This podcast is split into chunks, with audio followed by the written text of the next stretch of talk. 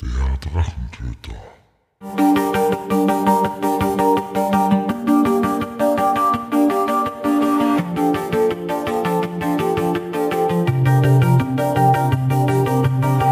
Hallo und willkommen zu einer neuen Episode des Drachentöter Podcast.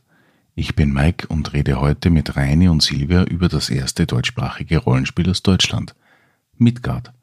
Und los geht's. Genau, und deswegen rede ich heute mit der Silvia und mit dem Reini Hallo? Hallo? über das Thema Midgard. Midgard ist ja ein relativ altes Rollenspiel, wie wir wissen. Ich habe heute zum Beispiel die Info gekriegt von einer Verkäuferin aus Linz, die damals DSA 1 und DSA 2 verkauft hat, dass anscheinend immer wieder so den Hickhack zwischen Midgard und DSA gegeben hat.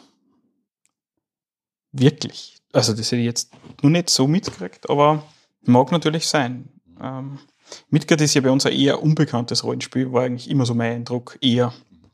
Also bei uns, als ich mit Rollenspielen angefangen habe, hat es gegeben D&D und DSA und Midgard eigentlich in die, in die Geschäften, die Ladengeschäfte bei uns nicht. Für mich war das, ist das mit, mit, mit, im Wesentlichen mit Amazon eigentlich erst überhaupt möglich gewesen zu kaufen. Also ich habe zum Beispiel den ersten Kontakt gehabt mit Midgard in der Schulbibliothek. Wirklich? Mhm. Und das war definitiv die Zwarer-Version. Ja. Du kennst das länger wie ich, aber hast wahrscheinlich weniger gespielt. Ich habe es weniger gespielt Mhm. wie du. Ich kenne es länger. Und ja, war, war spannend. Ja, es war, die, es war so, so eine rote Box, wenn mich richtig erinnert. Ja, lange ist sehr wurscht. Ah, ja. Wie war dein Zugang oder wie bist du auf das gestoßen, Silvia? Ich bin zu einer Runde eingeladen worden. Ganz plakativ, wir müssen jetzt Midgard spielen, du machst mit, oder wie? Na, ich habe einmal eine Rollenspielpause gemacht und dann haben wir mit dem Smarsgrifter Abenteuer angefangen von Hupperich. Das ist recht bekannt in unserem Umfeld, sag ich jetzt recht einmal. bekannt in unserem Umfeld.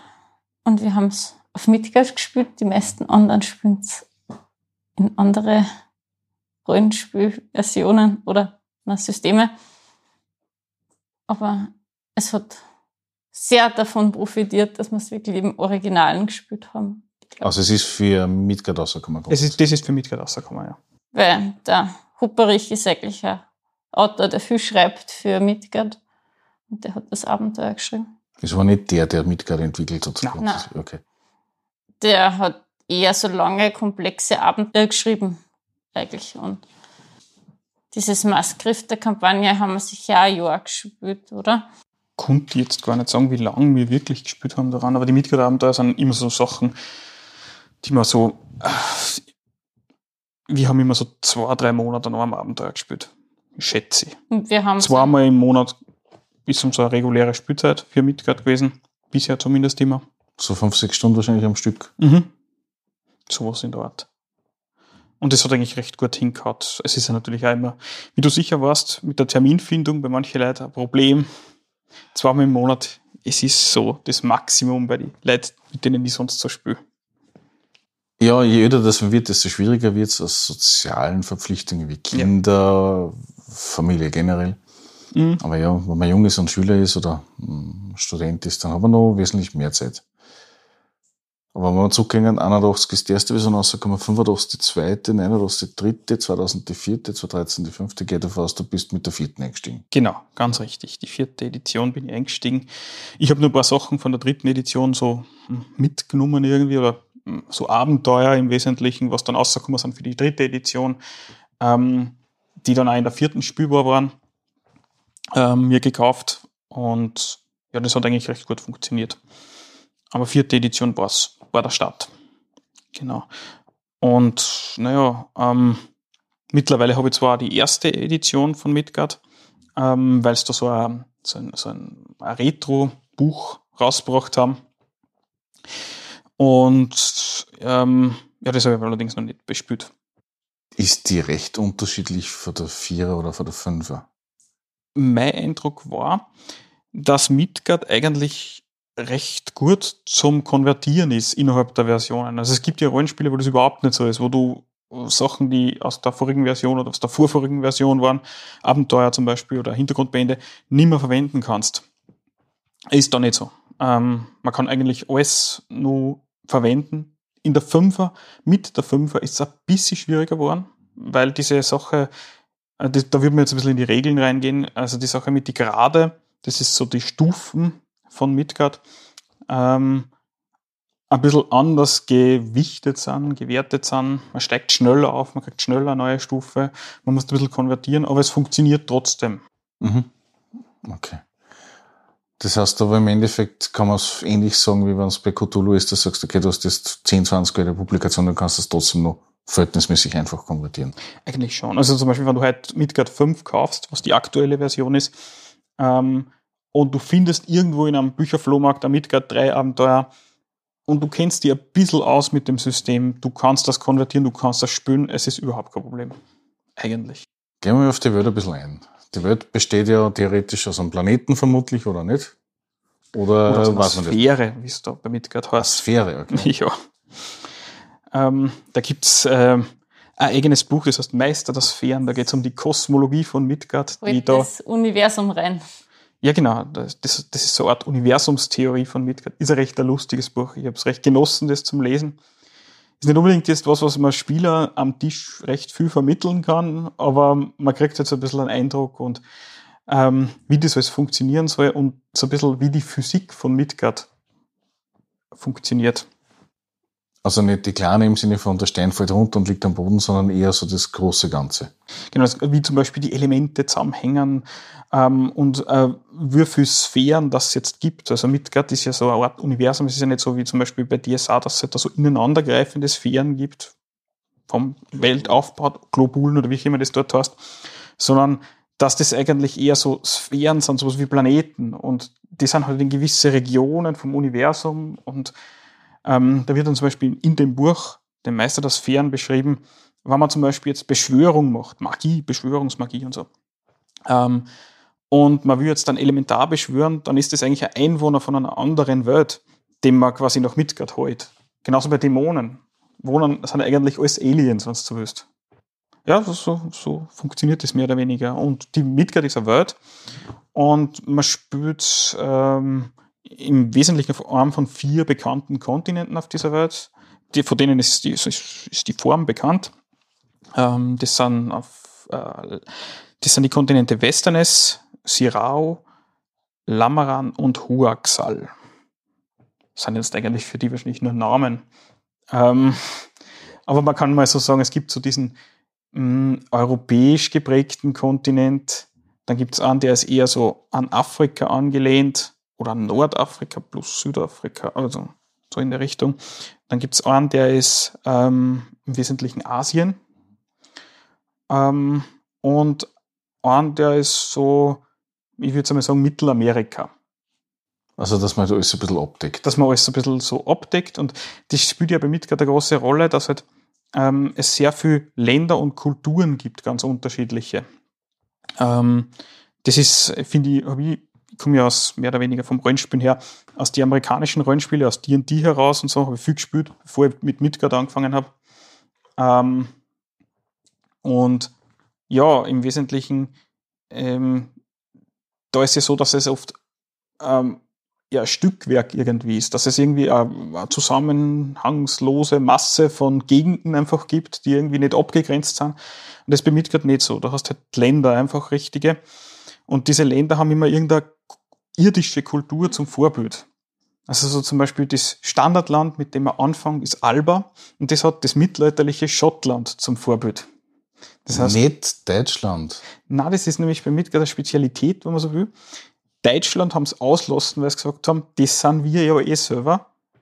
Und das ist Fahrt.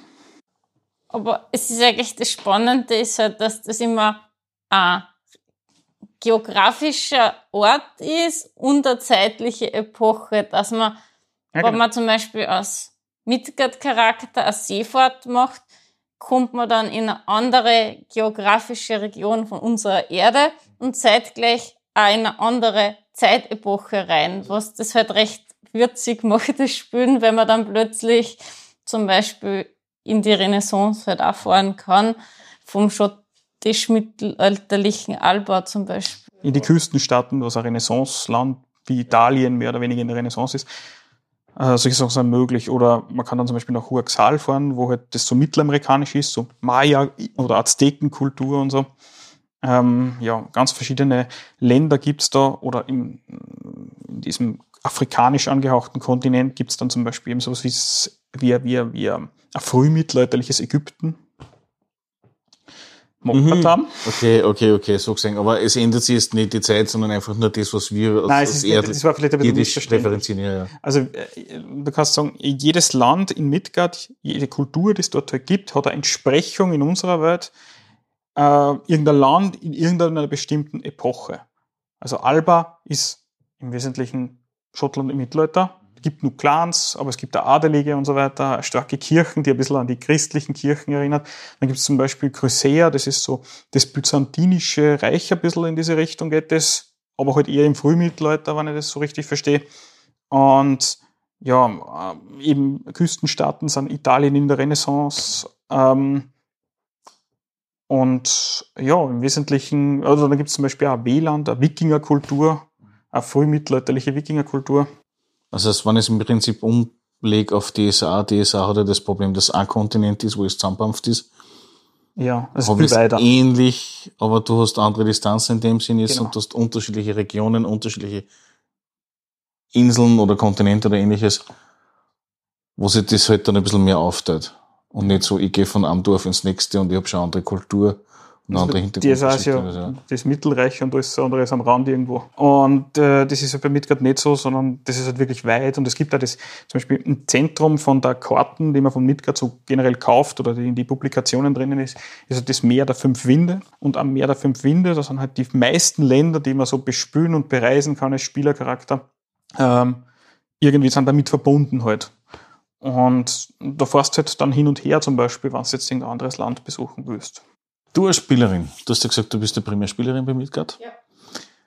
Welches für die Reiche oder für die Kontinente oder für die Regionen hast du am meisten bereist, beziehungsweise hat dir am besten gefallen?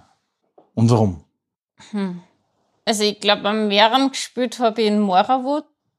Da haben wir eine dreiteilige Kampagne gespielt. Hm das war, wie soll man sich das vorstellen, recht da Wald. Osteuropäische. Ja, osteuropäisch mit viel Wald und recht bodenständige Kultur und herzliche Menschen und ja, da haben wir halt sie durch die Abenteuer durchgekämpft und einen schwarzen Drachen besiegt und ähm, bei D&D gibt es ja 10.000 Variationen von Drachen, äh, von klein bis groß, in rosa, rot bis lila, keine Ahnung was. Hat man diese Ausprägung bei Midgard auch? In gewisser Weise ja. Also äh, es gibt jetzt nicht so nicht so eine D&D-artige Ordnung von Drachen, sondern es ist halt einfach, Midgard geht davon aus, dass es so Urdrachen gegeben hat. Ähm, und äh, das ist auch wieder so Kosmologie von Midgard mehr oder weniger und von denen sagt man halt, dass die äh, steht zumindest in manchen Publikationen drinnen, dass die ähm, sozusagen ganze Welten ersungen haben mit ihren Drachenliedern und so weiter, zwischen den Welten gereist sind und die haben halt Nachkommen, aber schwächere Nachkommen auf Midgard zurückgelassen. Und äh, die schwächeren Nachkommen, das sind halt die gewöhnlichen Drachen. Da gibt's halt die, äh, einfach die Drachendrachen, Schneedrachen gibt's dann noch und es gibt dann noch Feuerdrachen, die sich besonders durch eine Magiebegabung hervortun die sind nicht immer generell auf Midgard findet. Schwarze Drachen sind dann nur eine andere Kategorie. Die sind quasi schon so, wie soll man sagen, ein Larvenstadium zu einem Urdrachen irgendwo. Aber hast du aber auch gleichzeitig, dass nicht jeder Drache automatisch jetzt zaubern kann oder intelligent genug ist zum Zaubern? Doch, die meisten Drachen sind, sind, sind hochintelligent sogar. Ähm, aber das sind halt oftmals eher so an Erinnern, also die, die herkömmlichen Drachen, die einfach nur im Bestiarium als Drachen bezeichnet werden. Ähm, die sind äh, hochintelligent, äh, haben magische Fähigkeiten, aber nicht wirklich, können nicht wirklich zaubern, sondern so zauberähnliche Fähigkeiten nennen sie das halt. Können Feuer speien natürlich und erinnern ein bisschen an die ähm, Lindwürmer aus die Sagen, nur halt das Flügel haben. Was war das Eigenartigste, über das du als Spielerin gestoßen bist? Du sagst, okay, das hast du nur bei Midgard bis dato erlebt?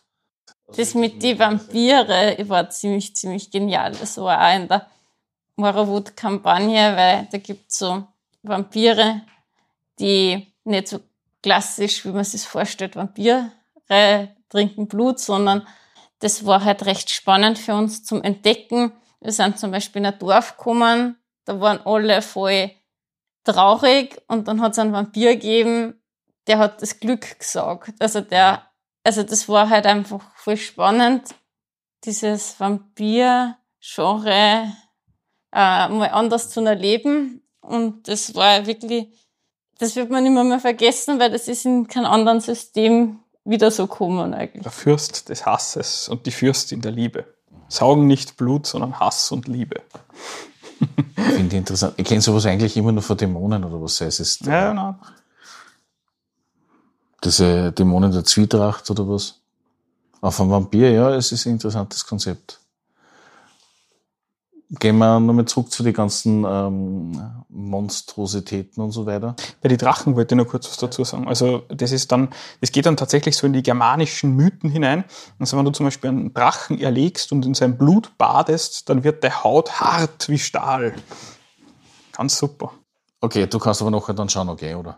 Ja, ja, also Ist das es, quasi- nur, ist, ist es jetzt nur eine Sage oder ein Mythos oder gibt es ja wirklich den ist einen oder anderen, der es probiert Das ist im, im Regelwerk so festgelegt, wenn du einen Drachen tötest und sein Blut ablässt und das dann quasi dich da drinnen badest, solange es noch heiß ist und den Schmerz und den Schaden, den du dadurch kriegst, erduldest, dann bist du nachher mehr oder weniger, in gewissem Maße zumindest, vor Klingen gefeit. Ich glaube, das war in der damaligen Publikation auch schon drinnen. Ja, das kann schon sein. Was ist von deiner Seite her interessant zum Bespielen jetzt? Vom Land, von den Ländern her. Von den Ländern her, ja. Puh, das ist schwierig. Ähm, das ist wirklich eine schwierige Frage. Ähm, natürlich, alles, was ich noch nicht so bespielt habe, war halt natürlich interessant. Ich würde gerne mal in Rhein spielen. Ähm, da gibt es eine Publikation, Kuans Kadan heißt die. Habe noch nie irgendwie bespielen können. Das ist so keltisch-irisch, ähm, mehr oder weniger mit so einer ähm, uralten elfischen Oberschicht, die dort den Adel bilden. Ähm, das Land ist voller Barden und es gibt so eine, eine Gruppierung, das sind die weisen Frauen, die sind besonders gute Heilerinnen im Wesentlichen, die, die in der Politik stark mit, mitmischen. Also das ist ähm, ein recht spannendes Land eigentlich und hat großes Potenzial für Konflikte, würde ich gerne mal spielen. Und was hast du bis jetzt gespielt oder an mehreren gespielt? Also, was haben wir gespielt? Wir haben eine, eine Kampagne gespielt, die in Alba mehr oder weniger zentriert war, aber halt in alle möglichen Richtungen eigentlich rausgegangen ist. Eigentlich haben wir sogar zwei gespielt, die in Alba gestartet haben, mit zwei verschiedenen Gruppen. Ähm, und ja, ähm, ja, im Wesentlichen die eine Gruppe, mit der habe ich den, den sogenannten Zyklus der, der, der zwei Welten gespielt. Das ist so eine ganz eine große Midgard-Kampagne. Kann man vergleichen ein bisschen mit der Borbarat-Kampagne von DSA. Ähm, ist halt So weltumfassend und so weltbefreiend? also wirklich weltbefreiend, ja, so in, in, in die Richtung, aber äh, irgendwie persönlicher für die Spieler auch, was mir recht gut daran gefallen hat. Und es ist vor allem, es hat so viele Referenzen drinnen, das hat mir auch recht gut an der Kampagne gefallen. Ähm, also so, ähm, so Referenzen zu, zu Science Fiction zum Beispiel oder ja, eine ist zum Beispiel zu, zu James Bond-Filmen dort drinnen, was wirklich witzig verbaut ist. Hat mir recht gut gefallen. Mit der riesengroßen weltumfassenden Kampagne. Ich meine, es ist ja nicht so 1000 Seiten lang oder so, sondern es sind vier, vier Hefteln. nicht gespielt, aber was recht interessant war, dass dann Midgard-Roman gegeben hat, der sich ja auch darauf bezogen hat. Oder Ja, diese Midgard-Romane bezogen, sind übrigens gut zu lesen, falls jemand. Es gibt aber nur zwei. Oder vielleicht gibt zumindest zwei offizielle. Ich bin mir gar nicht sicher, ob es noch mehr gibt. Es könnte Kinder unoffizielle geben, weiß ich nicht. Also ich tippe damit drauf, Fanfiction gibt sicherlich wie Ja. noch mehr. Mit durchwachsener Qualität natürlich. Hm. Fanfiction. Ja, irgendwann Anfang, da ist das Fanfiction auch. Eh. Gehen wir ein bisschen für die Kontinente weg, gehen wir ein bisschen mehr Richtung Völker. Du hast vorhin schon angemerkt, es gibt ja sehr spannende Konstellationen mit äh, zum Beispiel diese keltischen Regionen und so weiter. Gibt es da irgendwas, was du sagst, okay, das hast du sonst nirgendwo? Man, ich gehe mir davon aus, dass sehr vieles, was wir aus dem Irischen kennen, ja, wie wir vorher schon gesagt haben, relativ abgebildet ist, aber gibt es irgendwas, wo du sagst, okay, das hebt sich noch ein bisschen ab, das ist noch ein bisschen anders oder die Konstellation ist interessant, so wie dieses, diese Elfenhoheit versus die, die Keltenschaft? Ja, äh, das ist eine schwierige Frage. Das ist eine sehr schwierige Frage. Kann ich nicht wirklich beantworten, weil ich finde, ähm, sowas finde ich gar, eigentlich so gut wie kein System. Weil es tiefer reingeht, finde äh, ich. Nein, das meine ich nicht. Ich meine ich mein damit, ich, aber wenn ich andere Systeme sehe, also so richtig irgendwas völlig Einzigartiges gibt es eigentlich in keinem System. Was ist das Einzigartige an D&D, DSA oder Cthulhu oder sonst irgendwas? Ja, was, das sind irgendwie alles Sachen, die sonst auch existieren außerhalb von diesen Systemen. Ähm, aber ich finde, das regt ein bisschen an, sie mehr, äh, also das ist nicht einzigartig, aber dadurch, dass diese Länder explizit hervorgehoben werden, regt der Spieler ein bisschen mehr an, dass man sich Gedanken über seinen Charakter macht, weil so startet man oft mit einem neutralen Charakter und sagt dann plötzlich, ja, das taugt mir voll.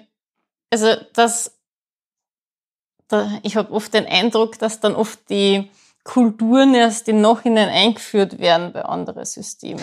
Was zum Beispiel, wo sie mitgeht, glaube ich, irgendwie auch dagegen wehrt, zumindest war das mein Eindruck, ist halt, dass sie halt eben so Verrücktheiten einbauen, nur damit sie irgendwie was herzagen können. Sowas, was ich, es gibt jetzt Automatenmenschen in Midgard oder so irgendwas, das Kunst vielleicht in irgendeinem obskuren Abenteuer so als Side-Ding geben, aber es ist jetzt nicht eine spielbare Rasse. Und es gibt es in anderen Systemen, das könnte man jetzt sagen, ist irgendwas, was man hervorheben konnte, was einzigartig für das System ist, aber es ist halt ein Automatenmensch in Wirklichkeit, also nichts wirklich. Du redest das für die die 3.5 mit dem komischen Setting, das keiner bespielen will. Das wollen voll viele Leute bespielen, ich will gesagt, nicht bespielen, aber Ja, also das ist generell so ein Trend, finde ich, dass halt immer so Verrücktheiten einbaut werden, damit es als, so, so als Eye-Catcher einfach für die Leute, dass da dranbleiben.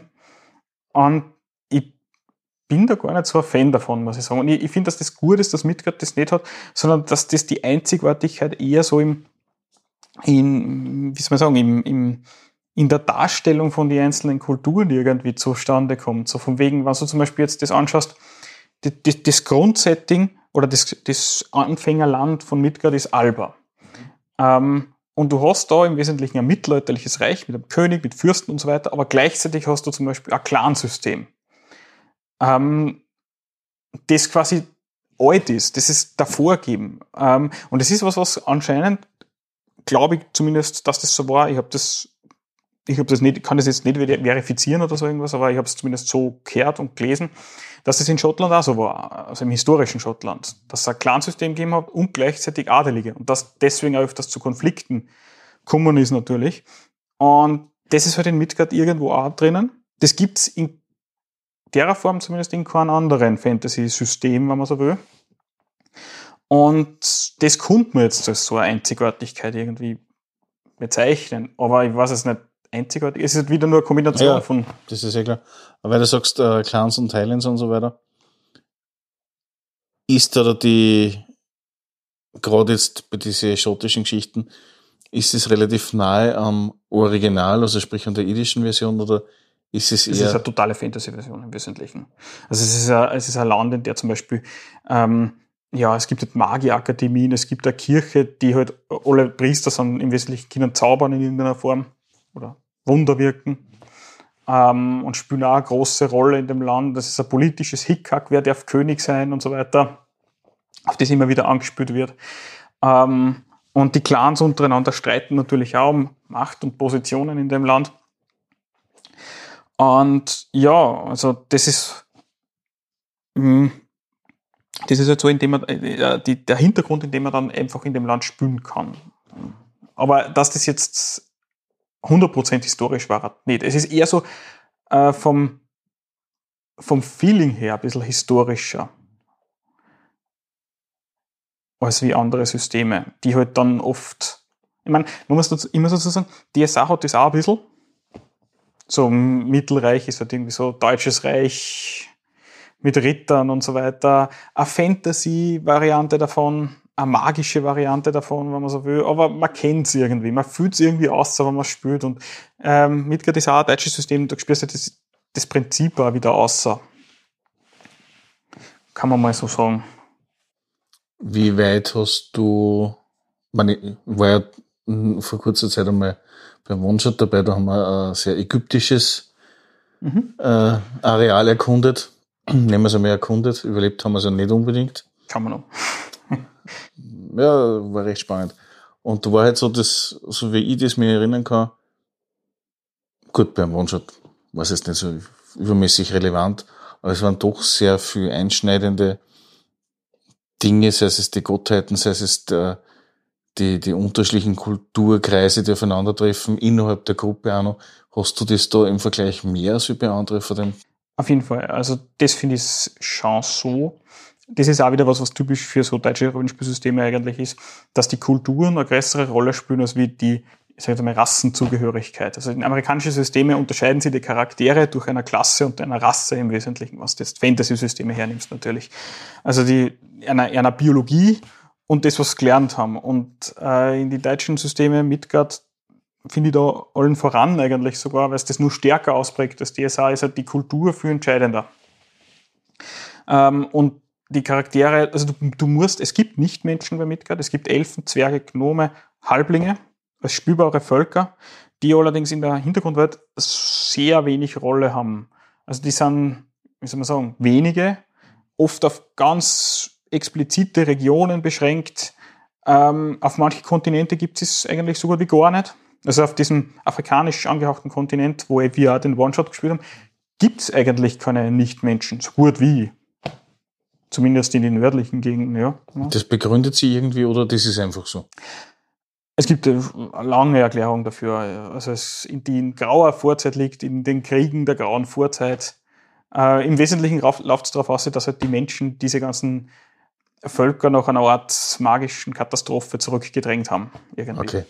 Also so wie die ganzen Trolle und die Elfen und die Zwerge bei DSA und so weiter, ja. Ist auch oft so ein bisschen so die Erklärung. Ja, und dazu kommt, dass zum Beispiel die Elfen die meisten irgendwie versuchen, die Welt zu verlassen und auf eine andere, auf eine andere Welt zu kommen. Manche zumindest, andere bleiben wieder, aber das sind halt wirklich versprengte Gruppen. Halblinge sind zum Beispiel Mutanten von Menschen, wird angedeutet. Als Spieler ist mir eigentlich nur Halbling untergekommen, so, äh, dass wir Halblinge gespielt haben. Sonst haben, waren wir nur Menschen, oder? Und der Ger... Nein. Nein, wir haben schon mal einen Zwerg dabei gehabt. Haben wir einen Zwerg dabei Mhm. gehabt? Aber wir haben, der Gary hat einen Zwerg. Stimmt.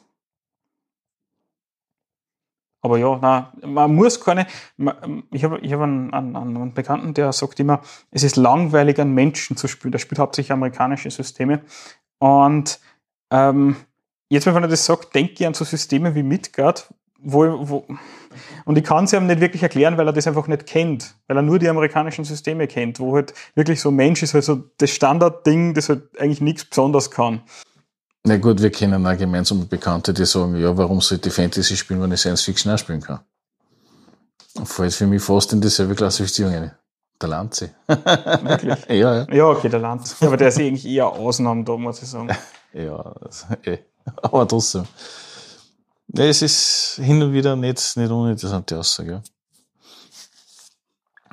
Das heißt, an und für sich, dort, wo die Völker leben, harmonisieren sie in der Regel durch die Kultur. Ja, es gibt eigentlich so gut wie keine großen Kriege in Midgard, jetzt zumindest zu der Zeit, wo halt die meisten Abenteuer spielen. Es gibt nicht so den Konflikt, die hassen die, so irgendwie. Ähm, und deswegen kannst du Gruppen nicht aus diese Leute zusammenstellen.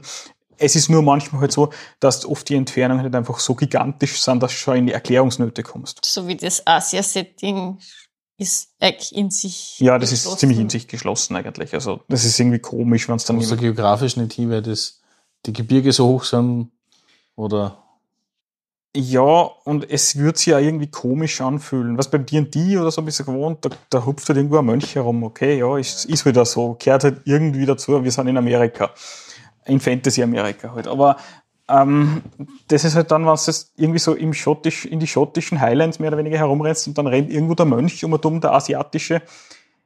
Es ist irgendwie ein unstimmiges Bild, das da entsteht. Also ich, vielleicht ist, bin das nur ich, das, der, der das sagt, aber für mich ist das als Spielleiter irgendwie komisch. drum spielt man meistens auch die Leute in den Land, wo man spielen mag.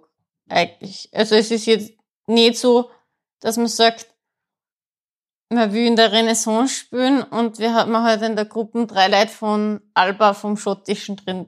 Na, das macht man sich schon explizit aus, dass der Spielleiter sagt, jetzt spielen wir da. Das kann dann zum Beispiel einer einen Wehlinger, einen Wikinger mehr oder weniger spielen, der halt einfach dann so ein bisschen eine andere Färbung in das Ganze einbringt von der Gruppe, was natürlich spannend sein kann wieder. Ja, aber es ist dann trotzdem so die, sicher die halbe Gruppe ist aus dem Land, wo man haben wir zumindest immer so gehandhabt. Man kann es sicher anders machen.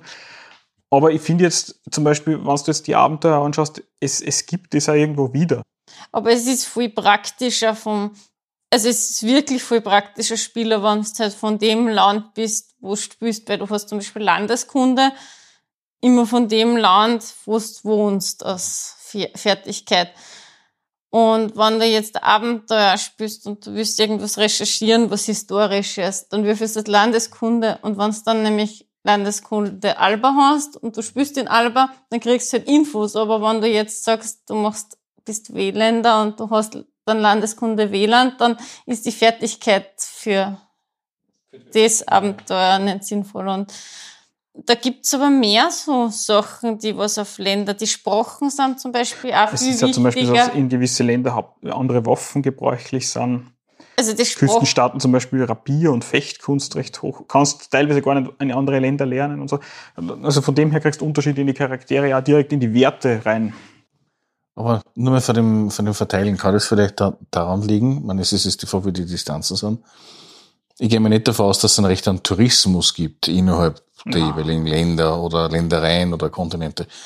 Liegt es vielleicht da aus dem aus, dass du sagst, okay, damit du von einem Kontinent zum nächsten kommst, brauchst du extrem viel Geld und eine massive Distanz, die du zurücklegen musst, damit es funktioniert? In der Welt ist das sicher so, ja. Das ist sicher ein Grund. Die Distanzen sind groß und jetzt das ganze Meer der fünf Winde mit einem Segelschiff zu überqueren, ist sicher nicht unbedingt was, was sich jeder gerne mal leisten mag. Nur damit er jetzt sozusagen nach Midgard Ja. Persien kommt, ähm, gibt es auch ein Äquivalent davon, von Persischem Reich, mehr oder weniger. Und ja, also das ist sicher Schranke. Und ich, ich glaube aber, dass da, da was dahinter steckt vom Konzept her, was Konzeptuelles dahinter steckt, nämlich, dass ähm, wenn du in einem Land spielst mit einer Gruppe, dann willst ja du auch irgendwie in diese Fremdartigkeit von diesem Land eintauchen und willst das irgendwie auch irgendwie als Spieler, sag ich jetzt, oder als Spielleiter erleben. Ja? Also wenn, es gibt zum Beispiel Kampagnen, die spielen in Ravindra, das ist das Äquivalent von Indien. da waren wir mal auf Besuch Ja, genau. mit unseren Charaktere und das, da wird noch heute oft gern drüber geredet, weil das war so einzigartig indisch, das war einfach richtig Ja, Ja, mit so die- Fakire und so. Ganz eine eigene Welt, wenn man so will. Und du willst dann einfach das ein bisschen sehen und ein bisschen eintauchen in das Ganze und, und, und, und, und ähm, wenn das jetzt alles sich so vermischen würde in alle Kontinente und in alle Länder, dann könnte das gar nicht mehr so einzigartig dargestellt werden irgendwo. Ich habe hin und wieder das Gefühl, anders. Du hast gesagt, in zu der Zeit, wo jetzt gespielt wird, sind fast keine Kriege. Die Editionen sind ja fünf an der Zahl, beschreiten die wie bei DSA immer unterschiedliche Jahreszahlen auch ein bisschen innerhalb der, der, der, der Geschichtsschreibung oder ist es eher Äh, Ich sage jetzt, für einen Spieler und für einen Spielleiter ist es das mit den Jahreszahlen. Es gibt immer wieder Jahreszahlenangaben, wann welche Kampagne spielt und so weiter. Aber es ist wurscht. Es ist grundsätzlich wurscht, weil ähm, ja, im, im Großen und Ganzen es gibt keinen extrem argen Metaplot, der hinter allem steckt. Also so von wegen, die Welt muss jetzt dort und hin, das ist jetzt das dritte Zeitalter und das dritte Zeitalter endet in 50 Jahren, das gibt's bei Midgard nicht. Also die Welt geht halt einfach, ist eine kontinuierliche Welt, geht halt einfach dahin. Und ja. Also, ich frage nämlich deswegen, weil bei DSA bist du ja sehr mit Editionen auf die Jahreszahlen fast ein bisschen beschränkt wegen die Abenteuer, die da wieder referenzieren, mit die Features, was Zauber, die entdeckt werden also und solche Sachen, was immer so im 10, 15, 20 Jahre Shit irgendwie gekommen ist. Und der Knackpunkt ist ja da der, dass du ja bei DSA immer so das Gefühl hast, wie wenn Milliarden von Helden gerade gleichzeitig die Welt bereisen, wie wenn du der WoW spielst, so nach dem Motto. Wahrscheinlich, weil es so klar ist, gell? ja, na, also Midgard ist auch eine Welt, die sehr viele weiße Flecken hat, muss man sagen. Also da kommt das Gefühl irgendwie gar nicht auf. Ein Beispiel, wenn wir nur eigentlich beim Thema Hintergrundwelt sind. Ähm, es werden Länder oft ähm, beschrieben, aber nicht in so, in so Großbänden. Also bei DSA kennt man das ja nur oder bei anderen Systemen. Es wird jetzt ein ganzes Land in einem Band beschrieben. Jede einzelne Stadt, wer ist dort daheim, wer ist der Herrscher und so weiter und so fort. Kennt man ja eh noch zur Genüge. Die wir mitgekriegt haben, oft ein interessantes Konzept, ein Gegenkonzept, wenn man so will. Sie nehmen eine Stadt aus dem Land und beschreiben die eine Stadt wirklich gut. Und der Rest ist weiße Flecken, was der Spielleiter füllen kann. Von dem Landstrich oder von dem Kon oder von der Länderei oder vom Kontinent? Von dem, La von dem Land im Wesentlichen. Also nicht der ganze Kontinent. Also zum Beispiel das Erein, was ich vorher erwähnt habe, was ich gerne spielen würde, dieses keltische mit der elfischen Oberschicht und so weiter. Da gibt's eben einen Bandkur an Skaran, das ist eine Stadt, wird beschrieben, wie, die, wie, wie geht's in der einen Stadt so zu, was ist das Umland, was gibt's dort so zu, er, zu erleben. Aber der Rest vom Land ist weißer Fleck. Mhm. Also das, was die Haviner Box früher war. So irgendwie, ja. Vielleicht, genau. Das finde ich aber recht sympathisch, muss ich sagen, weil dadurch wirst du nicht so erdrückt von dem Material und kannst da irgendwie dir was erlauben als Spielleiter und es gibt keinen Spieler, der dann sagt, hey, aber da steht, das geht nicht und da ist ja eigentlich der der Herrscher. Bezogen auf die Welt, weil du sagst, es gibt sehr viele weiße Flecken, gibt es irgendwelche Don'ts, also sprich Dinge, die du definitiv nicht machen solltest, weil das gegen Midgard war, was bei anderen Systemen vielleicht so Standard war. Und ich rede jetzt nicht für irgendwelche bunten Einhörnern, die umeinander fliegen und kleine Babys durch die Luft schupfen oder was. Don't, also was ich zum Beispiel jetzt Midgard als System, wofür ich Midgard als System nicht hernahm, war was martialisches, kriegerisches. Also es gibt ja so oftmals so dieses Tolkiensche Konzept, man spielt jetzt einen großen Krieg, so irgendwie und die bösen Horden überfallen das Land und so weiter. Das, das ist einfach was, was für Midgard nicht passt, würde ich sagen. Aber so. das klassisch amerikanische würde ich auch nicht spielen, glaube ich. So zum Beispiel Drachenlanze auf Midgard. Das ja, das ist ja eh sowas. Das ist ja eh großer Krieg, die bösen Horden und so weiter. Also eher so wie es bei DSA ist im Sinne von eher in Richtung sozialen Konflikt oder kleine Konflikte, die lokal in kleine Gruppen zu lösen sind. Also sprich so 5 gegen 5 oder was? Ja. Plus, minus. Je nachdem, wie groß der Gegner ist. Ob es der Gnome ist, kann man ja hübsch mal 20 Gegner machen. Ja, also die Es kann schon so Dorfkonflikte geben oder so, aber ja. Ich glaube, das ist schon ganz gut gesagt mit Drachenlanze. Das ist ja das Spiel der Götter und da ist ja voll viel dahinter und also ich glaube, ja, also ich meine, das ist halt wirklich voll kriegerisch irgendwie dann angelegt und das gibt jetzt nicht so ein, einen kriegerischen Hintergrundroman, der das begleiten wird wie bei Drachenlanz. Also es gibt ja Midgard-Romane, die beschäftigen sich mit ganz anderen Themen. Also ich glaube, die Autoren haben ja auch ein bisschen was. Wenn du jetzt auf die Abenteuer da ansprichst, was ja eigentlich schon in die Richtung die Abenteuer geht, die, der Frage, finde find ich zumindest, ähm, die sind oft so, es muss ein Geheimnis ergründet werden. Das ist so das Grundkonzept von denen. Hast du, man? So. Also es geht nicht um das, dass der Prinzessin aus dem Turm rettest und durch das, damit du hinkommst und Dungeon clearst, sondern. Ja, genau. Sondern du. Dass du mehr begreifst, um was es eigentlich geht. Um, äh, genau, du begreifst eigentlich immer mehr, wenn du jetzt die Abenteuer spürst. Äh, was ist, also so zum Beispiel viel läuft auf das aus, was ist früher dort passiert was für Geheimnisse werden dort verborgen und so. Welche übernatürlichen Kräfte wirken irgendwo. Es geht viel auch ums Übernatürliche eigentlich bei Midgard, obwohl es die Welt an und für sich so eine Art Low-Fantasy-Feel äh, hat. Ähm, geht es viel um übernatürliche Kreaturen, kann man mal sagen. Und übernatürliche Wesen und so weiter. Ja, aber wegen der Abenteuer. Ich weiß, dass einige ähm, Rollenspielsysteme gibt, wo es auch um alte Dinge geht wo das dann oft das Hintergrundwissen für einen Spielleiter, warum das so gerade passiert, äh, drinnen steht. Also sprich Informationen, zu denen der Spieler in den wirklich geringsten Fällen irgendwie die Möglichkeit hätte, darauf zu stoßen oder Das das, ist immer Gefahr, ja. das zu Das ist sicher immer eine Gefahr, ist bei Midgard natürlich auch eine Gefahr. Keine Frage. Ähm, aber ich glaube doch, dass manchmal schon einiges aufgeklärt wird.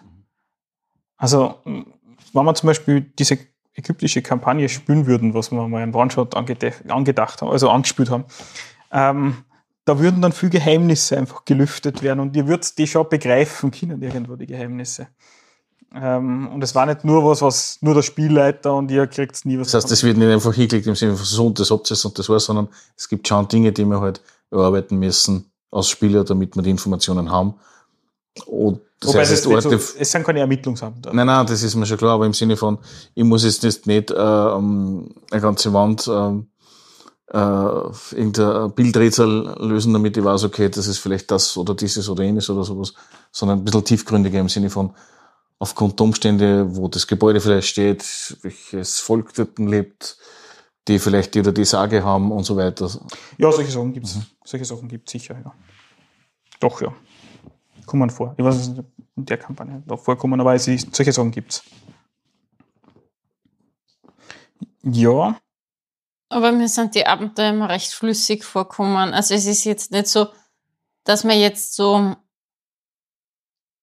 so wie in die modernen Abenteuer ist oft so, dass man sich davon kleinen Meilenstein zum nächsten durchgehandelt und es gibt keinen roten Faden. Also es ist bei Midgard eigentlich immer so, dass man schon das Gefühl hat, es ist eine Geschichte mit einem roten Faden und man kann wirklich an jedem Spieleabend was entdecken, was damit zum Tor hat. Und es ist nicht so, dass man einen Charakter so raufleveln muss und lauter kleine Nebenmissionen spielen muss und man fragt sich jetzt, wer ist eigentlich der Big Boss, sondern es ist recht, ja, Nebenmissionen sind eher wenig vorhanden bei den Midgard-Abenteuern. Sie sind eher fokussierter.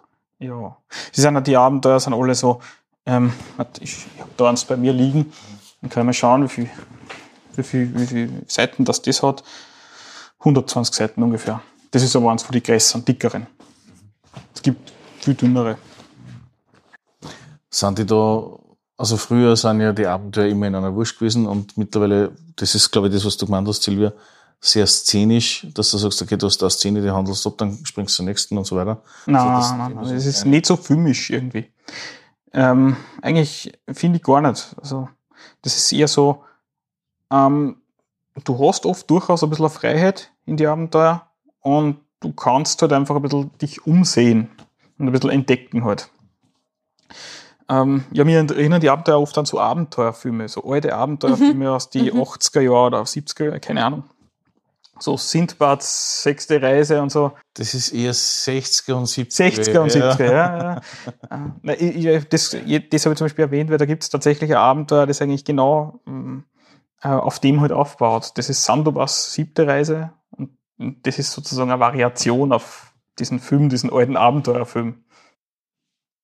Okay. Manchmal machen sie das, dass so ein bisschen so Filme im Wesentlichen. Anders gefragt. Bei den Seefahrer gibt es da eher so diese klassischen Piraten oder nicht? Wie bei Sindbad und ähnliches. klassische Piraten. Es gibt ein Abenteuer, wo es um einen klassischen Piraten geht. Das ist relativ neu, das ist der Schwarzbart, das haben wir gespielt. Das heißt Schwarzbart und da geht es um einen Piratenkapitän namens Schwarzbart. und es ist auf jeden Fall empfehlenswert. Ja, ja. Und das ist auch sowas, was in die Richtung ganz klassischer Abenteuerfilm geht. Oh ja. Das ist wirklich Oh ja, so der Abenteuerfilm. das Also alles, was Mantel und Degen ist. In die Richtung lässt sie ja, abböden. ich, würd- meine, falls du mal spielen willst, will ich ja nicht zu viel spoilern oder so irgendwas. Es, es gibt dann nur eine Art Twist in dem Abenteuer drinnen. Aber auf jeden Fall ist das Abenteuer, was man weiterempfehlen kann. Es ist eigentlich relativ neu. gell?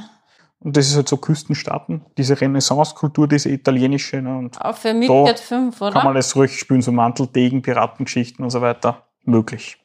Midgard 5 ist das Abenteuer. Von den Abenteuer sagst du, äh, sind die sehr klassisch aufgebaut, nur wie man es früher primär gehabt hat, wenn ich das so richtig sehe. Also fokussiert, ohne rechts für links und rechts vom Weg, aber Ja, trotzdem das mit ein paar so. Kleinigkeiten. Also zum Beispiel es sind jetzt nicht, nie reine Dungeon Crawls. Also das ist eher so, oftmals ist so ein Dungeon Crawl irgendwo am, möglicherweise am Ende ein bisschen, am Anfang kann es zum Beispiel sein, dass irgend sowas passiert, aber die Abenteuer sind recht vielseitig. Kann man mal grundsätzlich so sagen. Ja, wir haben gesagt, wir spielen primär Menschen, nicht immer, aber halt primär Menschen äh, aus unterschiedlichen Regionen, sprich unterschiedliche Völker. Was gibt's dafür? Bei D&Ds würde man Klassen sagen, bei DSA sagt man Professionen, aber was kannst du eigentlich alles werden, sein, tun? Uh, da gibt's eigentlich sehr, sehr viel Sachen, was man machen kann, ähm, was man als Hintergrund haben kann. Es ist bei Midgard grundsätzlich so, du suchst da eine Klasse aus. Das ist ein Klassensystem. Aber nachdem du das ausgesucht hast ähm, und du ins Spiel rein startest, ist das ein Point-Buy-System eigentlich. Das heißt, du steigerst Fertigkeiten mit Erfahrungspunkte, wie man das zum Beispiel aus der WOD kennt oder so. Ähm, und das, was da halt viel wert ist, das steigerst du halt einfach ganz simpel, kann man mal sagen. Das heißt, die Klassen sind vielleicht nicht ganz so extrem unterschiedlich oft, wie das bei anderen Systemen ist. Und es gibt halt so drei Kategorien, was du spielen kannst von den Klassen. Das sind nicht magische Klassen, Kämpfercharaktere, wenn es so willst. Äh, wobei ich das nicht recht zutreffend finde, weil unter denen sind zum Beispiel auch so, so, so Typen dabei wie der, der Dieb, der Händler, der Kundschafter, der Waldläufer und so. Ähm, halt so Charaktere, deren Fokus auf, auf, auf Fähigkeiten liegt, auf Fertigkeiten, die können irgendwas, ob das jetzt Schleichen ist oder Kämpfen und so weiter und so fort, äh, sei dahingestellt, aber die können halt irgend sowas besonders gut, sie können besonders viel von diesen Fertigkeiten und das ist ein Spezialgebiet eigentlich, Fertigkeiten. Und dann gibt's halt so die zaubernden Charaktere, die sind halt, ähm, die haben halt irgendeine Magie und die beherrschen halt eine Vielzahl von Magie. Und Klasse gibt jetzt ein bisschen vor, in welche Richtung das geht, kann man sagen. Also es gibt zum Beispiel Priester, die können hauptsächlich Wundertaten, also so klassische priesterliche Magie. Magier können halt ähm, Elementarmagie und solche Sachen halt. Illusionen, was man sich halt so von Magien eigentlich kennt. Ähm, und die letzte Kategorie sind halt diese Halbzauberer, wenn du so willst, die so ein bisschen in der Mitte drinnen stehen. Die können meistens sind sehr fokussiert auf Kämpfen oder auf irgendwelche körperlichen Fähigkeiten und auf der anderen Seite ähm, halt können irgendeine eingeschränkte ähm, Zauberrichtung halt ähm, also beherrschen einfach in der, in die, irgendwelche eingeschränkte Sammelsurium. Also sowas wie Kampfmönche, die halt also ein klassisches Beispiel der Ordenskrieger, das ist sowas wie ein Paladin. Ja. Oder der Barde, der, na, ist, ein Vollzauberer. Das ist ein Vollzauberer, wenn du so willst, ja. Aber der war Aber Barde zum Beispiel, der kann jetzt mit seiner Musik die Geister von Menschen, teilweise auch von Tieren beeinflussen. War das ähm, dieser Runenschnitzer auch Halbzauberer? Ja, genau. Genau, der Runenschnitzer ist auch so. Also da, in Midgard 4. In Midgard 5 ist es äh, Vollzauberer. Also es ist ein bisschen konfus. Ja, das ist die kleinen Dinge.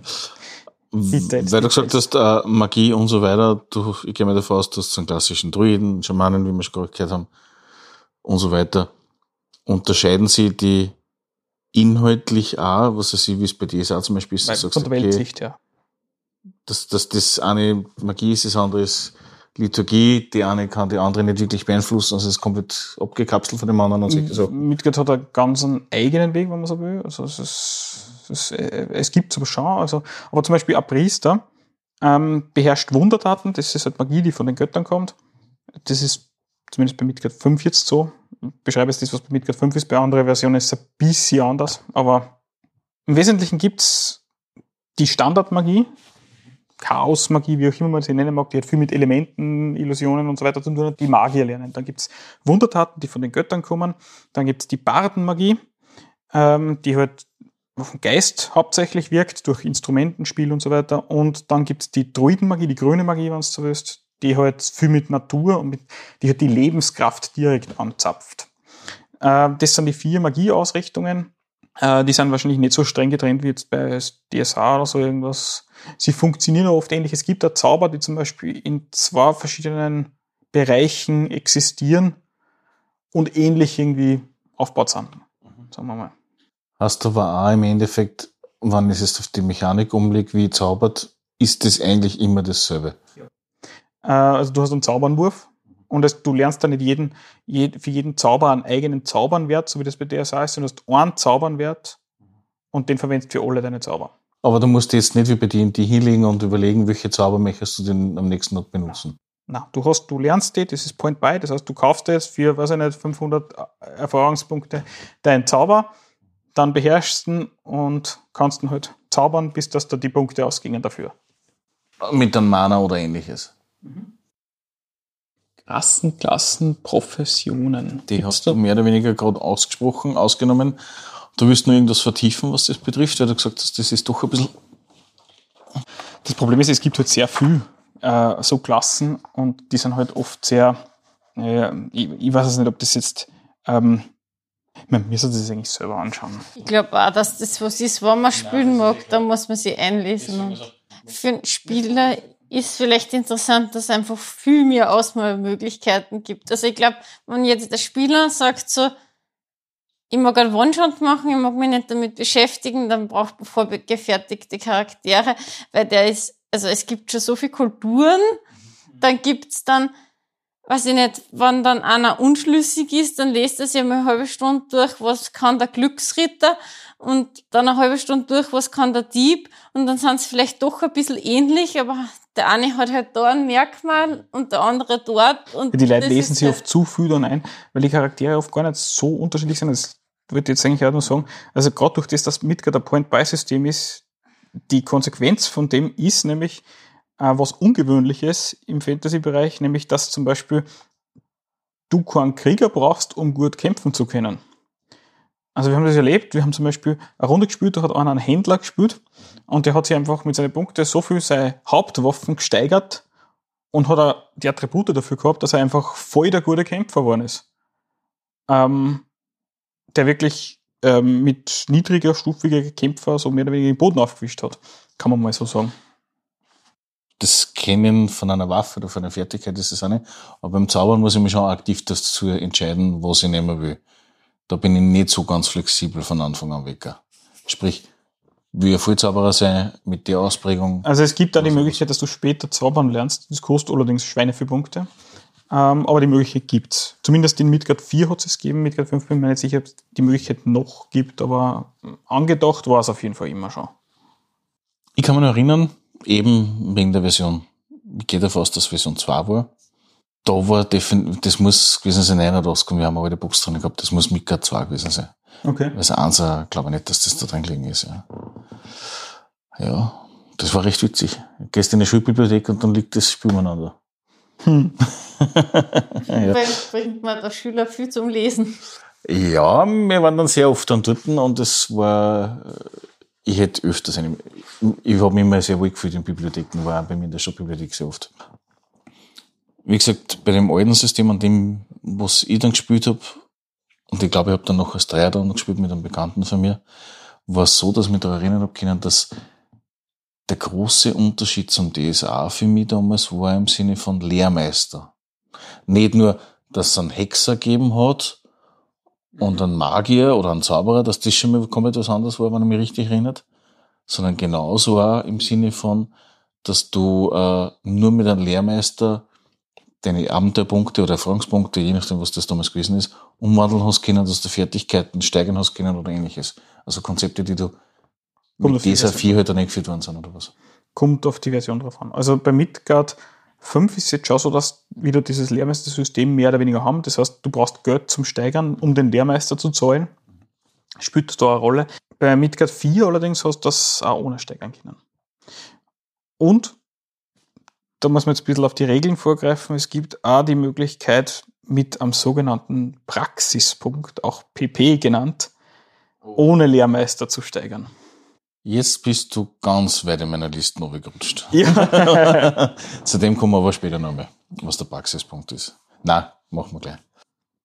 Äh, was der Praxispunkt ist, nee, im Wesentlichen ist das, wenn du einen, einen kritischen Erfolg in irgendeiner Fertigkeit, in einem, beim Zaubern, beim Kämpfen oder so irgendwas hast, besonders hoch würfelst, man würfelt mit einem W20, dann darfst du einen Praxispunkt aufschreiben und der ist eine Steigerungserleichterung.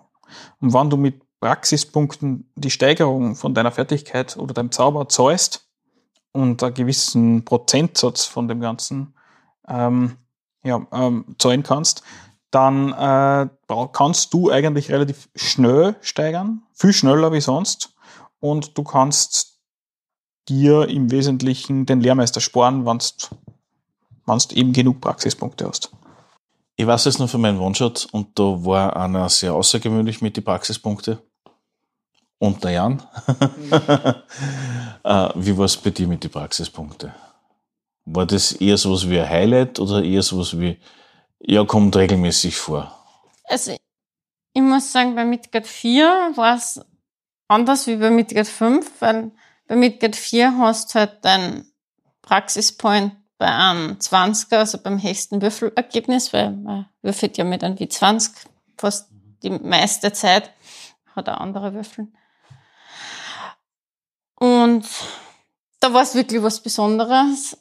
Ein bisschen schwieriger zum Mitdenken ist bei Midgard 5, weil da kriegst du öfters Praxispoints. Da musst nämlich bei Fertigkeiten, aber ob am 16er schon, ist da die Regel. Warum sie das eingeführt haben, weiß ich nicht. Wenn man dann lang Midgard 4 gespielt hast, vergisst man dann beim Umstieg auf Midgard 5 oft Punkte zu notieren, weil man hat im Kopf, es ist nur der 20er und dann ärgert man sich dann am Ende von Spieleabend, dass man sich denkt, heute habe ich ja vergessen, alle 16er, 17er, 18er und 19er auch zu notieren. Also das ist ein bisschen wir, unangenehm. Wir haben vier gespielt. Ich spüre auch, muss ich zugeben, lieber vier, weil es mehr Material dafür gibt. Ähm, ja. Ich habe erst ein Abenteuer, also eh das Schwarzbad-Abenteuer auf Midgard 5 gespielt und es hat auf jeden Fall interessante Konzepte, neue Klassen, das ist auf jeden Fall ziemlich cool. Aber wenn man dann, ich weiß nicht, wie viele Jahre haben, habe ich Midgard 4 gespielt, naja, auf jeden Fall etliche Jahre, dann brennt sie das halt so ein und auch von der Redeweise, also so, man kennt vielleicht so Spieler, die sagen, APP wird gewürfelt und ja, und wenn das dann plötzlich von 16 bis 20 ist, dann, es ist noch nicht... Also für die meisten Spiele ist ein, ist ein PP schon ein Highlight, meistens, vor allem wenn es jetzt irgendwie beim Kämpfen oder beim Zaubern ist, weil das ist nicht nur Erfahrungspunkte wert, wenn man das würfelt, sondern der Effekt ist auch größer. Also wenn man zum ja. Beispiel mit einer Waffe trifft, ist das ein kritischer Treffer, man darf auf der kritischen Treffertabelle das würfeln. da kann dann irgendwas cool. rauskommen, teilweise auch brutale Ergebnisse rauskommen, muss man jetzt da dazu sagen. Ähm, und wenn man beim Zaubern an, an PP wirft, dann darf man irgendeinen Aspekt vom Zauber einfach verdoppeln. Was auch cool ist. Das ist ziemlich cool, ja. Und Erfahrungspunkte, also die meisten freuen sich schon. Ja, schon, auf jeden Fall. Aber bei den Fertigkeiten bei Midgard 5, ja, ich finde das auch komisch mit den 16. Also würde ich jetzt nur mal mit Midgard 5 anfangen, ähm, ein Abenteuer spielen oder so irgendwas, ich würde wahrscheinlich wieder zurückgehen zur 20er-Regel, weil auch wenn das das System ein bisschen verfälscht, aber es ist irgendwie eingängiger. Man darf aber die PPs nicht vergleichen mit die Hackel wie bei Cthulhu, weil bei die Hackel von Cthulhu ist ja nur, du hast die Probe geschafft und du darfst es dann steigern. Na, steigern dürfen wir alles. Es ist einfach nur ziemlich cool, weil du hast halt einfach zusätzliche Erfahrungspunkte und das bewirkt mehr im Abenteuer. Also es ist schon vollmächtig, so ein PP und man freut sich schon auf jeden Fall. Und das ist eigentlich irgendwie nice. Es ist eine gute Hilfe für die Spieler. Es gibt immer so Spieler, die dazu neigen, dass sie den Charakter verskillen. Und wenn du dann so fünf PPs auf eine Fähigkeit hast, die du wirklich gern und oft anwendest, dann ist es halt einfach ein ein Hinweis so, bitte steigert die Fertigkeit, du verwendest die einfach so oft und das ist der Lieblingsfähigkeit, nimm doch bitte die und nimm nicht äh, irgendeine Fremdsprache oder so. Mhm. Also das ist, sind so Kleinigkeiten, die dann eigentlich helfen, einen stimmigen Charakter zu machen. Ja, bei dem One-Shot, wo ich dabei war, war ich ja mit zwei anderen Spielern und der eine war sehr begeistert, die von der BB gekommen ist, besonders Bärm natürlich. Der andere hat es eher gelassen mitgenommen, wenn ich das so richtig in Erinnerung habe. Und ich habe damit nichts anfangen können. Ja, ich habe halt das gemacht. Und der eine hat dann immer größere Augen gekriegt, wie ich halt dann nur Hackerl gemacht habe, nur Hackerl. Oder Strich oder keine Ahnung, was das war. Aber ich habe das eher als Highlight empfunden, schon im Vorfeld. Ohne dass ich wusste, was, um was es eigentlich geht. Nur, dass ich irgendwas extrem gut geschafft habe. Und das war sehr oft an dem Abend. Ja, schon. Ja, also Ja. Na, aber war schon spannend, ja. Ganz am Anfang hast du gesagt, das Stufensystem ist ein Gradsystem. Wie kann man das verstehen im Vergleich, wenn man D&D kennt oder ähnliches? Ich sage, okay, ich fange mit Stufe 1 an, 2, 3, 10, 100, je nachdem. Mit 1 fängst du an, ja. Also beim Midgard 4 ähm, geht es bis Grad 15 rauf, beim Midgard 5 bis Grad 30, glaube ich. Ja. Ähm, aber Das ist nur für den Charakter. das ist nur für den Charakter. Und für die Gegner im Wesentlichen. Also die meisten Monster oder die meisten Tiere oder überhaupt alle Kreaturen haben einen Grad. Und der drückt halt einer relative Mächtigkeit aus irgendwo oder so irgendwas. So wie der, der, der, SG oder der Ja, Schwierigkeitsgrad. genau. bei der- Also das hat wirklich jedes Wesen hat irgendeinen Grad. Und ja, im Wesentlichen, das ist jetzt so eine, eine Maßeinheit ein bisschen. Ähm, es ist ja ein Point-Buy-System, das heißt, du wirst vielleicht fragen, warum gibt es dann Stufen, wenn es Point-Buy ist eigentlich? Ne? Das ist so die Frage, die ich immer als erster zumindest gestellt habe.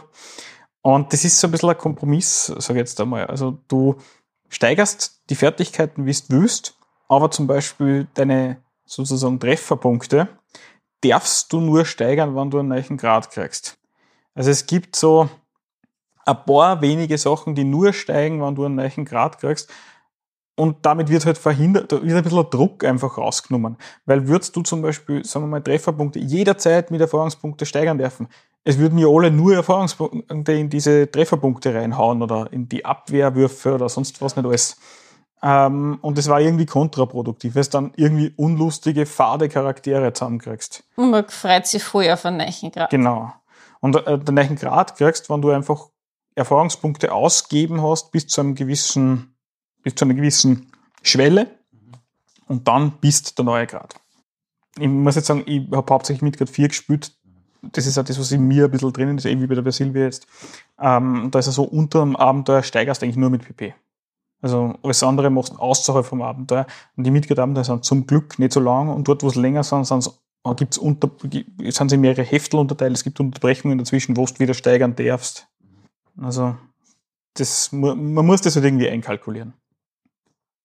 Aber das ist ja auch wieder cool, wenn man dann weiß, man hat ein PP oder man reist in ein neues Land, hast ein PP auf diese Fremdsprache, dann kannst du die Sprache steigern, dann ist das ziemlich cool oder so. Also ich finde, das ist ja irgendwie stimmig, dass du jetzt nicht, also das ist ja dann auch immer nett, man reist wohin, man ist Ausländer, versteht kein Wort und dann wartet man, bis der Erste von der Gruppe am PP würfelt und er darf dann am selben Abend nur den ersten Erfahrungspunkt in die Sprache reingeben. Das ist halt irgendwie was, wo dann die ganze Gruppe drauf hinfiebert, finde ich. Ich finde das, das Konzept so umgelegt auf eine Kampagne oder halt auf ein längeres Abenteuer interessant. Und sicherlich entschleunigend für manche andere Systeme. Also BBs sind relativ mächtig und, und cool. Aber Okay. du hast gesagt, mit einem W20 würfelt man grundsätzlich. Ja. Mit welcher Würfel sonst noch? Also, das ist interessant. Man würfelt W20 für die Fertigkeiten und W100 für die Attribute? Attribute. Was mit einem W6? Aber W6, es ist, genau. auch nur, es ist nur spannender, was Einsteiger verwirrt. Bei einem W20 musst du möglichst hoch würfeln und bei einem W100 musst du möglichst niedrig würfeln. Also man hat das amerikanische und das europäische System vereint in irgendeiner Art und Ja, Weise. das war das EDT. Zweite Edition von D&D war genau dasselbe. Wenn du kämpfst, möglichst hoch mit der Waffe. Und wenn du, wenn du einen Attributswurf hast, möglichst niedrig, weil du musst unter der Attribut würfeln. Und Schaden hat man meistens mit W6 gewürfelt. Ja, meistens W4. so Schadenswürfe und solche Sachen mit W6. Nein, W4 gibt's nicht. Achso, okay, dann W6. Das heißt, du hast wirklich nur die W10, die W20 und W6 in der Tasche. Alles andere brauchst du Die nicht. W100, ja, die Ja, W10. das Äh, ist W10. W10. Das heißt, zwei, zwei zehnseitige im Endeffekt reichen aus, ein sechsseitiger oder zwei oder drei oder hundert. Ähm, das Maximum, was du brauchst, sind 4 W6. Also ein sehr überschaubares Würfelsystem. Ja. Im Wesentlichen schon. Also vom Würfeln her ganz simpel. Äh, wenn du zum Beispiel jetzt sagst, ähm, ähm, wie funktioniert zum Beispiel das Würfelsystem generell? Also, ähm, wenn du ein Attribut hast, wie die Silvia schon angesprochen hat, möglichst tief. Das heißt, du hast ein Attribut in einer Spanne zwischen 1 und 100. Also, wobei 100 so das Top-Attribut ist, also das Beste, was ein Mensch halt so erreichen kann. Und 1 halt einfach grottenschlecht ist. Äh, eine sehr weite Spanne, gerade verglichen mit anderen Systemen. Und du, du musst halt mit dem W100 dein, dein Attribut bestimmen im Wesentlichen. Du bist dann irgendwo in dieser Range drinnen. Und wenn du dann nachher würfelst, musst du halt drunter kommen, unter deinem eigentlichen Attributswert. Und wenn du äh, einen Fertigkeitswurf, einen Zaubernwurf oder einen Kampf, Kämpfenwurf machst oder einen Abwehrwurf machst, dann äh, wirst du mit einem W20 und addierst deinen Wert drauf, so ähnlich wie das zum Beispiel beim D&D gemacht wird mittlerweile. Ähm, und du musst mindestens 20 erreichen. Das ist so eine Art Standardwert, den du erreichen musst. Einfach, sobald du 20 hast, hast du zum Beispiel im Kampf getroffen, Beim dein Vierer. Gegner. Beim Fünfer kannst Doch auch. Achso, Ähm, das mit 20 ist schon so. okay. Ähm, und du, meine, für die Fertigkeiten ist im Wesentlichen dasselbe. Das ist auch was, was ich recht schön gefunden habe, dass zum Beispiel bei den Fertigkeiten es oft so ist, dass so gewisse Fertigkeiten, wo man sagt, die kann man entweder oder man kann es nicht, wie zum Beispiel so Reiten. Also, wer kann Reiten plus eins? Weißt du, wie man so, wenn man es jetzt mit irgendwelchen anderen Systemen vergleicht, das ist irgendwie ein komischer Wert, den Reiten zu haben. Entweder du kannst dir vom Pferd halten oder du fällst halt runter. Ähm, alte Diskussion unter Rollenspielern kennst du sicher. Und beim Midgard ist das so gelöst, dass du zum Beispiel einfach mit einem extrem hohen Wert schon anfängst. Also wenn du zum Beispiel bei, beim, beim Spielstart reiten kannst, dann hast du einen Reitenwert von, sag ich jetzt einmal, plus 15, teilweise sogar mehr. Da schaffst du sehr viel Würfe. Wenn man davon ausgeht, dass es sowas wie vorher ist, das kann Genau, man einfach. und- das kann man halt einfach. Ja, ähm, ja und äh, das Kampfsystem funktioniert im Wesentlichen so, äh, du würfelst deinen Angriffswurf mit deinem Bonus auf deiner Waffe und wenn du 20 oder mehr erreicht hast, hast du den Gegner getroffen, grundsätzlich, aber der kann abwehren. Äh, der kann jetzt so eine Art Parade oder einen Ausweichschritt oder irgend sowas machen. Aber es ist eine aktive Gegen. Es ist ein Gegenwehr und macht einen Abwehrwurf, da hat er einen Wert drauf. Und wenn er denselben Wert wie der Angreifer erreicht oder höher kommt, dann hat er abgewehrt. Und dann wird es ein bisschen kompliziert, weil, Aber aber Midgard ist nämlich nicht so einfach, dass es jetzt einfach nur Trefferpunkte gab, sondern es gibt zwei Sorten von Trefferpunkte, wenn man so will. Es gibt Lebenspunkte und es gibt Ausdauerpunkte. Und Lebenspunkte sind das, was der Körper von dem, von dem Helden aushält. Und Ausdauerpunkte ist halt quasi sowas wie, wie viel Energie hat der noch? Ähm, Ja, wie viel Ausdauer, wie viel äh, Konstitution ist noch in ihm drinnen. Und wann jetzt, im, wenn jetzt so ein Kampf stattfindet und ähm, jemand wehrt ab einen Angriff erfolgreich, dann kriegt er trotzdem Schaden auf seine Ausdauer, weil das einfach ermüdet, das Kämpfen. Und wenn seine Ausdauer bei Null ist, dann ist es natürlich schlecht für ihn, weil dann kann er viel schlechter kämpfen, kriegt Abzüge, also wir, äh, kriegt sehr hohe Abzüge und ähm, die Gegner können ihm recht leicht einfach niederknüppeln, kann man mal sagen. Und wenn er an der Gegner ihn trifft und er kann nicht abwehren, das heißt, der ist zum Beispiel der Gegner trifft mit 25 und er würfelt 19 beim Abwehren, dann ist er schwer getroffen und er verliert sowohl Lebenspunkte als auch Ausdauer.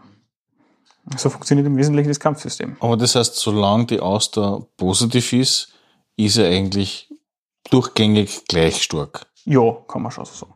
Zaubern kostet übrigens auch Ausdauer. Also jeder, es gibt keine Magiepunkte oder so irgendwas, sondern das Also- strengt an. Also Mana wird über die Ausdauer. Genau, wird über die Ausdauer gemacht. Das heißt, man muss sich gut überlegen, welche Zauber das man einsetzt. Dafür sind es ein bisschen wirksamer als in andere Systeme. Also es ist sehr selten, also wenn, das, wenn du jetzt gut würfelst bei deinem Zauberwurf, ist es sehr selten, dass der Gegner den Wurf, den Resistenzwurf dann schafft gegen deinen Zauber. Also ich kann mich erinnern, ich habe glaube ich irgendwas bei Ausdauer 6 oder war das Lebenspunkte 6 gehabt. Irgendwas glaube ich war mit 6 da drauf. Das müsste der Ausdauer gewesen sein. Und ich kann mich erinnern, der Zauber war irgendwas bei 4 oder sowas. Mhm. Aber Und das Stufe- war eigentlich, äh, der war noch sehr, sehr simpel. Die Auswirkungen vom Zauber, wenn mich nicht täuscht. Das waren nichts Weltbewegendes. Ja, äh, wie gesagt, Stufe 1 ist bei Midgard auch ziemlich weit unten. Ja, aber wenn das jetzt, wenn der Zauber jetzt, äh, weiß ich nicht mehr, was das war, was ich damals gemacht habe, damit man sieht, wie sich das auswirkt. Ähm, wenn der jetzt, was ich, äh, eine höhere Stufig ist, dann braucht er mehr Ausdauer oder bleibt er auf demselben Aber Ausdauerwert? du hast ja ganz mehr. Also Ausdauer. du, hast, kriegst ja Ausdauer dazu. Das wollte ich noch, müssen- reden wir dann noch. Dann hat man ja die eigentlich zum Beispiel 26 Ausdauer. Da hast du halt dann, Ja, sicher, aber das ist ja auf das, was ich gerade raus wollte. Mir ist das bewusst, dass wenn du jetzt einen, einen, einen Charakter hast, der gewisse Erfahrung hat, dass der mehr Trefferpunkte, also mehr Leben hat, mehr Ausdauer hat und so weiter.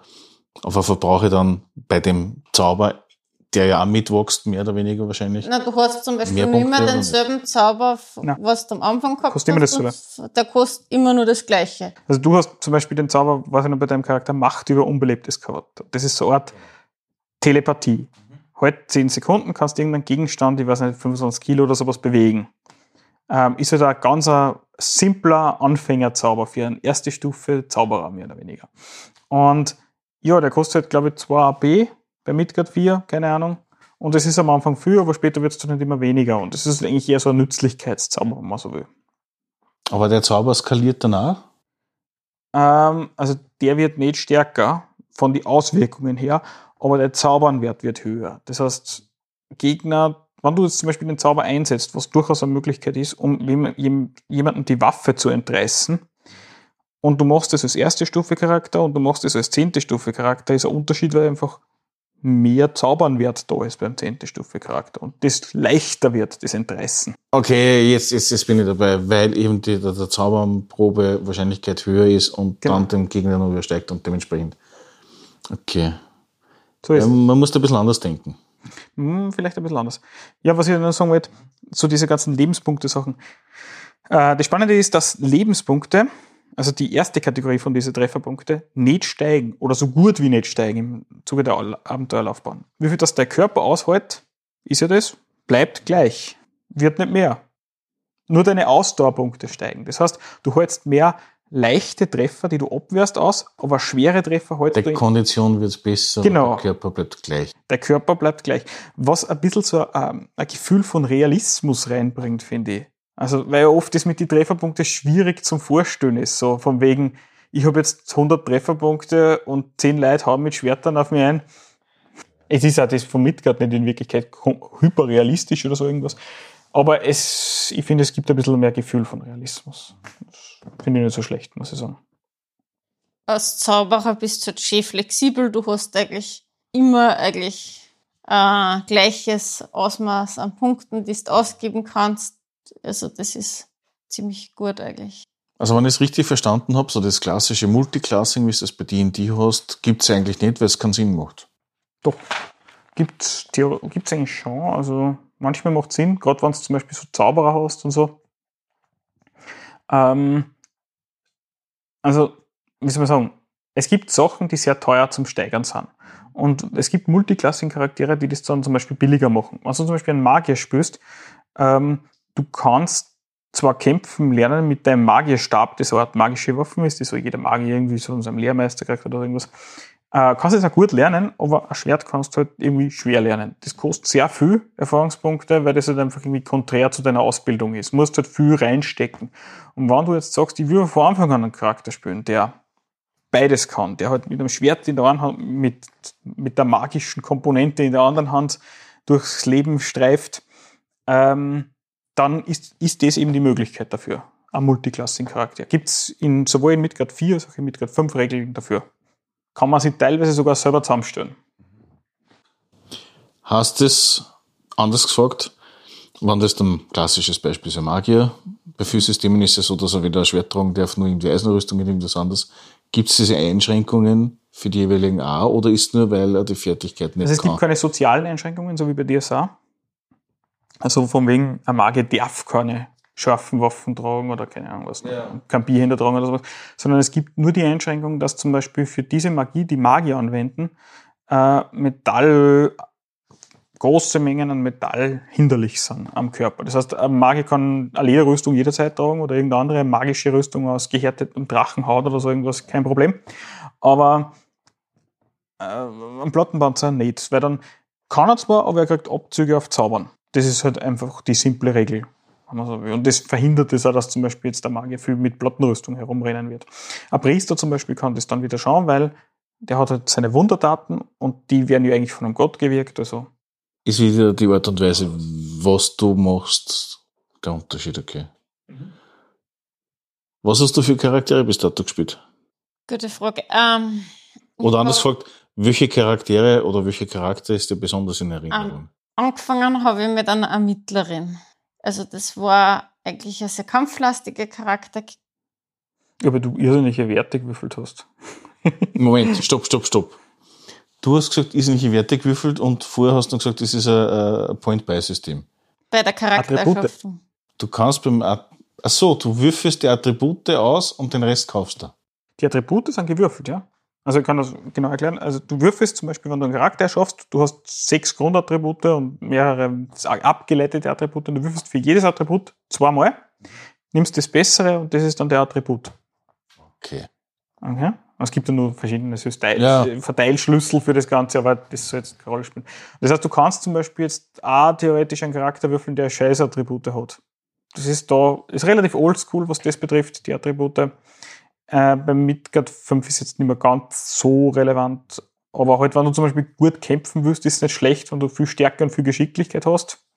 Ne? Also, aber das heißt halt auch im Umkehrschluss, auch wenn du einen Kämpfer spielst, also einen Kämpfer als Klasse, ähm, kann es sein, dass äh, Ermittlerin, weil sie bessere Stärke und bessere Geschicklichkeit gewürfelt hat, mehr Schaden im Nahkampf macht, wie du als Kämpfer. Das kann auch passieren. Das ist halt, ähm, ja, mit dem muss man jetzt recht kommen können, Herr Midgard. Ein Charakter, den ich wirklich lang gespielt habe, war Schamanin. Und das war ziemlich lustig eigentlich. Also ich wollte eigentlich gar nicht mitspielen und dann habe ich gesagt, ja, wir würf ich spiele doch mit und haben am Tisch den Charakter gewürfelt. Und das war ziemlich lustig eigentlich, weil ich habe recht eine Freude gehabt damit. Also es war einfach so schön, wenn man dann halt ein Spiel hat, wo man spontan starten kann und den Charakter wirklich lang spielt und eine Freude hat damit. Der hat dann einen anderen Spielercharakter geheiratet und so.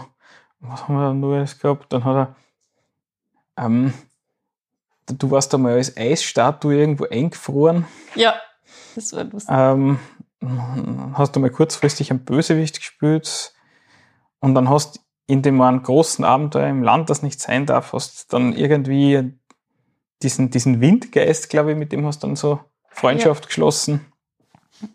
Dann haben wir gesagt, dass ein Charakter dann zum Priester wird, glaube ich. Haben wir Ja, das war so ein bisschen Also der, der das hat eine recht Outro vom lange, Charakter gewesen, weil wir halt auch sehr lang gespielt haben. aber das war spannend eigentlich, diese Entwicklung da. Wenn du jetzt wieder in eine neue Gruppe oder Runde oder Kampagne einsteigen würdest, würdest du wieder Schamane nehmen oder würdest du was anderes probieren? auf jeden Fall was anderes. Also das habe ich wirklich so lang gespielt.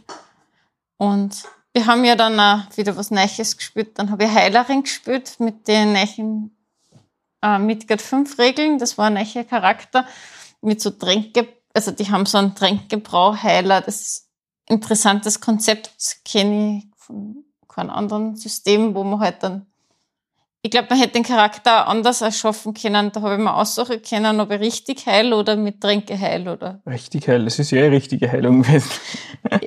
Nein, Also durch, das durch Magie oder durch Tränke, so gesehen wahrscheinlich, oder? Also das ist, das gibt halt so diese, dieses magische Handwerk bei Midgard, Taumaturgie nennen sie das da ein bisschen. Und das ist halt einer, der halt dann, der braut so Tränke zusammen und lädt die irgendwie magisch auf und dann verabreicht er die wen. Gut, dass du sagst, das Konzept des Taumaturgen war für uns damals nicht wirklich greifbar. An das kann man erinnern. Das hat an jeden interessiert und keiner hat sich drüber traut. Es traut sich auch selten jemand drüber. Der Taumaturg ist ein ganz spezialisierter Magiecharakter, ein magischer Handwerker. Also man kann so sagen, ähm, die arbeiten mit Magie oft zusammen. Magieakademien bilden oft beide aus. Das ist so der Hintergrund, kann man mal so sagen. Und die Taumaturgen, die zaubern halt, indem sie zum Beispiel irgendwelche magischen Siegel aufmalen oder irgendwelche Runenstäbe machen, die es dann zerbrechen. Und das ultimative Ziel von so einem Taumaturgen ist, dass er halt zum Artefaktmagier wird, dass er halt richtig lernt, wie man magische Artefakte herstellt, magische Zauberstäbe, die halt dann von sich aus irgendwas bewirken oder Schwerter oder keine Ahnung, Rüstungen. Das ist halt so das Ziel von dem. Und alles, was er vorher kann, ist sozusagen Übung. Das Ganze mit den Siegeln und die Runenstäbe, das ist Übung. Ich habe die selten in Aktion gesehen. Die wenigsten Spieler trauen sich da drüber. Und ich finde ehrlich gesagt, eher so ein NSC-Konzept. Ist es sowas wie, man, der Vergleich hinkt massiv, aber sowas wie der DSA-Schelm. Gut, dass es noch gibt, dann kann er wieder und Söldner spielen. Nein. Nein, nein, nein, nein. Es es ist eher so, dass du halt, ähm, die Erklärung dafür, für das, dass coole magische Gegenstände gibt, oder? Ja, ein bisschen auch, und dass man halt dann quasi so einen zusätzlichen Charaktertypus irgendwie hat. Aber es ist jetzt irgendwie von der Spülbarkeit nicht so toll. Weil es Also so viel Kunst- Zeit braucht. Wa- wa- Ja, das auch. Und es kostet viel Geld und also jeder von diesen Runenstäbe oder Zaubersiegel kostet halt Geld. Das heißt, du musst jedes Mal, wenn du sowas machst, Geld reinstecken. Ähm, das kann will man einfach nicht eigentlich. mühsam werden irgendwo und die Auswirkung von diesem Zeug ist auch gering, wenn du jetzt das mit, die, mit dem, was die Magier äh, bewirken können, vergleichst, ist es halt irgendwie, ja. Also du musst dann zum Beispiel, um jemanden seinen Geist zu beeinflussen, mit irgendeinem Geistbeeinflussungszauber, teilweise dem das Siegel auf die Stirn malen. Weißt du, wie man? Das ist, es ist zwar nicht so konzeptuell mäßig, aber es ist nicht praktikabel. Also wenn eine Geschichte erzählen will, super geil als Idee, aber Ja, genau. Das ist halt eher so, ich sage, es ist ein NSC-Konzept und das ist jetzt nicht was, was ich am Spieler wirklich empfehlen würde. Aber das mit den Tränke hat gut funktioniert. Also Ja, das ist halt so, dass man halt, ja, wie, wie heutzutage, man geht zur Apotheke und kriegt, halt- also ich habe für jeden Zauber irgend so was zusammenpanscht und habe dann auch immer, glaube ich, dann so zum Beispiel persönliche Komponenten von dem, also ich habe dann auch die Tränke speziell für einen Mitspieler gemacht und dann habe ich gesagt, da brauche ich was von dir. Das war eigentlich ein Spaß, also das war ein guter Test. Also es ist auch mal interessant, neue Versionen auszuprobieren und schauen, was, was kennen die. Und der Charakter ist auf jeden Fall empfehlenswert. also grundsätzlich, du bist für alles offen, mehr oder weniger. ja, also ich glaube schon. Also gerade wenn man lang spielt, finde ich, schränkt man sich einfach ein, wenn man also ja, wenn man jetzt so Kurzzeitspieler ist und man spielt zwei Jahre viel und man spielt zwei Jahre nur Krieger, dann ist das vielleicht da muss ich ja sagen, dass Midgard so ein System ist, das halt, ähm, wo die Spieler schnell mal zu magische Charaktere tendieren. Also es gibt ganz wenige, die jetzt so, stimmt. Bei der letzten Runde wollte fast jeder mag. ja, oder, oder zumindest irgendwie ein bisschen Magie in der Hinterhand haben. So irgendwie. Also so reine Als wirklich. Plan B oder Nein, ich glaube einfach, weil es interessanter ist. Also so, man hat dann ein bisschen einen Hintergrund, man hat dann irgendwelche Fähigkeiten, mit denen man zum Beispiel was entdecken kann oder so irgendwie. Solche Sachen. Aber ist da nicht auch der Umkehrschluss, wenn ich das jetzt zum Beispiel vergleiche mit DSA, was ein sehr komplexes Magiesystem hat, dass das System von, äh, von Midgard doch verhältnismäßig einfach ist? Nicht ganz so einfach wie das von D&D, wo ich sage, okay, ich habe jetzt fünf Zauber, die kann ich machen und das war's. Sag du, dass das D&D-System einfach ist. Ja. Ich kenne es jetzt nur für die ersten paar Level. Und ich rede jetzt nicht für die Computerspiele. Okay, ja. naja, also ähm, es ist praktikabler, sage ich jetzt einmal, als das DSA-Konzept. Ich habe beides gespielt, ich habe ja lange DSA gespielt, als Spieler zumindest.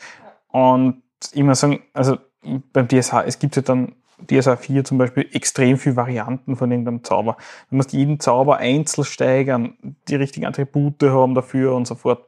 Ähm, ja, Und bei Midgard macht es halt dann schnell mal gut Wumms. Also du suchst da den Zauber aus und kannst halt, Und du brauchst dann zum Beispiel auch nicht so, so, so, so, ich weiß nicht, mehrere Kampfrunden gibt es zwar, aber wenige sind das, was du mehrere Kampfrunden brauchst, bis dass du mal überhaupt anfangen kannst zum Würfeln. Bei Midgard sind die meisten Zauber eher so, dass das zumindest in einer Kampfrunden wirken kannst, ähm, was das irgendwie flüssiger macht. Das ist schon ein Vorteil, finde ich. aber ich glaube, die Zauberer sind halt auch gern gespielt wegen einem Heilen, weil das halt dann auch nicht so ist wie beim neichen D&D, dass das so easy geht, dass man eh dauernd jeder Charakter voll ist, sondern man braucht schon einen Heiler. Also Heilung im Kampf zum Beispiel gibt es bei Midgard eigentlich so gut wie nicht. Das ist magische Heilung im Kampf, natürlich meine, ich. sondern das ist noch ein Kampf. Und so ist es auch limitiert eigentlich. Pro Mhm. Tag ist limitierend. Teilweise gibt es viel Heils, aber sonst so einmal pro drei Tage kannst du dich damit heilen, weil sonst werden die Kräfte deines Ja, aber Körpers- dafür hast du das Konzept vom Durchschnaufen. Das ist mit DAP, ja. Genau. Das gibt's auch. Das ist halt einfach, wenn du keine Au- Ausdauerpunkte mehr hast, das ist diese zweite Kategorie von Trefferpunkten, die man auch steigern kann und so. Und wenn man Zeit hat, kann man sie irgendwo hinsetzen, durchschnaufen, kriegt man wieder ein bis zwei Ausdauerpunkte zurück. Die können lebensrettend sein. Die können lebensrettend sein, ja. Ja, wobei ich sagen muss, äh, aus meiner Erfahrung noch mit dem One-Shot, das wir gemacht haben, es kann auch sein, dass, nicht so wie bei anderen Systeme, ja, du machst halt einmal eine Fehlentscheidung, dann hast du etwas, was ich 3, 4, 5, 10, 100 gegen extra um, sondern es kann sich schon erreichen. Aber nicht vielleicht gleich direkt oder unmittelbar nach der Fehlentscheidung, sondern vielleicht da erst so sechs, sieben Kampfrunden später. Ja, was halt ziemlich gemein ist, ist, dass halt so auch die Gegner kritische Treffer Tabellen haben im Wesentlichen und die können dir theoretisch sogar in Arm brechen im Kampf, was kacke ist. Und was Grad- extrem lang zum Heilen braucht. was extrem lang zum Heilen braucht. Aber das kann im Kampf passieren und das sorgt dafür, dass sie oft die Spieler sehr gut überlegen, ob sie kämpfen. Das ist so, weiß nicht, ob man das positiv oder negativ sehen kann. Manche würden das sicher negativ eher sehen, dass sie halt dann im Kampf aufpassen müssen, dass sie sich nicht brutal überall reinstürzen. Würdest du sagen, sind diese Tabellen vergleichbar wie diese Tabellenbücher, wie man es von Rollmaster kennt? Die Light-Version. Also so eher so wie Hub, Hub Light oder wie es heißt. Ich weiß nicht, ich, ich, äh, Rollmaster ist ja so mehr, mehr oder weniger. MERS ist im Prinzip äh, ein ein Ah, Devariat von, von mhm. Rollmaster. Hub ist was wie die Light-Version von Rollmaster und Aborea ist die Light-Light-Version davon. Ja. Nur halt von einem deutschen. Ich, ich habe gemacht. mehr habe ich eine Zeit lang gespielt als Spieler. Und ja, es ist vergleichbar, aber bei Meers waren halt die, die Würfe krasser. Also da hat es teilweise wirklich extrem arge Effekte gegeben. Von, von, von dem, was du würfeln hast können auf diese Tabellen. Das gibt's nicht. Ähm, aber ja, ich meine, du kannst es ja anschauen. Zum Beispiel, wenn du jetzt die kritische Tabelle so anschaust, ähm, da würfelt man, wieder, würfelt man wieder mit einem W100 und wenn du zum Beispiel ein niedriges Ergebnis wie 11 bis 20 war, hat Schock. Opfer kann eine Runde lang nicht angreifen. Muss da Runden aussetzen. Ist kacke, aber nicht so blöd, oder? Oder ein bisschen Hecher, 41 bis 47, Verletzung am rechten Arm. Der Arm kann 2 bis 6 plus 7 Tage lang nicht benutzt werden. Und dann gibt es ja noch die Variante mit besonders schwere Verletzung am Arm. Zu 30 Prozent wird der Arm abgetrennt oder dauerhaft verkrüppelt. Pech, oder? Solche Sachen kann es auch geben. Ich gehe mir davon aus, du warst auch Spieler. Midgard? Ja, bei ihr war ich mal Spieler. Ähm, aber das Problem ist, es, wie gesagt, es ist ein Randsystem bei uns, zumindest in unserer Breite. 1880 habe ich einmal gemeistert. Was ist da der Unterschied dazu? Zum Das klassischen Midgard? Midgard 1880 eher wie Cthulhu ist, nur ohne Cthulhu. Also es spielt auf unserer Welt im Jahre 1880 rund um und um. Also viktorianische Gaslicht oder Gaslight, wie man das sagt. Naja, ist eher in Deutschland. Und es geht halt darum, dass du spürst halt irgendwelche Leute aus der Zeit, die irgendwelche Berufe haben aus der Zeit. Ähm, und du kommst halt meistens irgendwie, wirst halt in übernatürliche Dinge verstrickt. Ähm, also sie, da gibt es jetzt Abenteuer, also eins gibt es, wo es um einen Werwolf geht, der irgendwo sein Unwesen treibt, so klassische Sachen eher. Das ist eigentlich eine Art ähm, ja, 1880er Ableger von Midgard, selbes Regelwerk im Wesentlichen, nur halt auf diese Zeit. Und Also ein Setting-Box, weil Buch ist ja das nicht, was ich sehe. Das ist eine Box, ja. Ich glaube, es- ich habe Buch auch irgendwann. Es gibt sogar zu der Kampagne, was ich mit euch als One-Shot angefangen hätte. Oh, das schaut ja richtig brutal aus. Ich glaube, das ist das Bild von diesem Werwolfsabenteuer. Das ist aber kein Werwolf, das ist was anderes. Nein, das soll Werwolf sein. Die Ah, okay. Sind irgendwie ein bisschen komisch. Das ist ein Abenteuer. Sturm über Ägypten. Das ist quasi das, das Pendant zu Sturm über Mokattam, das, was wir mit euch angefangen haben, nur Ah. 1880. Ne? Habe nie gespielt. Das schaut voll frisch aus, das Buch. Ja, das will keiner spielen. Das ist halt, das ist halt so, ich sage aber, Fantasy ist so der kleinste gemeinsame Nenner für die meisten Leute, die was Rollen spielen wollen. Ähm, alles andere ist zu partikular und Spezialinteresse. Und vor allem die Leute, die 1880 gern spielen, da gibt es für andere Systeme, die in, den, In das schlagen, ja. in das schauen. Die meisten spielen dann Cthulhu oder so. Mittlerweile glaube ich wahrscheinlich auch Hexen oder so. Aber das. Wesen ist ja auch Ja, das alles geht in diese Richtung. Wenn du sagst, du warst im Normalfall oder so gut wie nie Spieler, gibt es irgendwas, wo du sagst, okay, wenn du Spieler sein hättest können oder sein werden würdest, du sagst, okay, die Region hättest gern bespielt, vielleicht mit so einem, mit so einer, äh, mit so einer Charakterausprägung oder Funktion oder gibt es irgendwas, wo du sagst, okay, das war's? Da gab es vielleicht sogar mehrere Sachen, was ich gern spielen würde. Ähm, also als Spieler würde ich zum Beispiel gerne mal in Aran spielen, das ist so eine Art Persien, Midgard Persien, wenn man so will. Und da zum Beispiel einen Feuerbeschwörer spielen, war ziemlich lustig. Oder wenn man zum Beispiel, einmal war ja ein Spieler, habe ich Kantan gespielt, das ist dieses fernostasiatische, chinesisch-japanische Setting irgendwie. Da haben wir schon mal gespielt.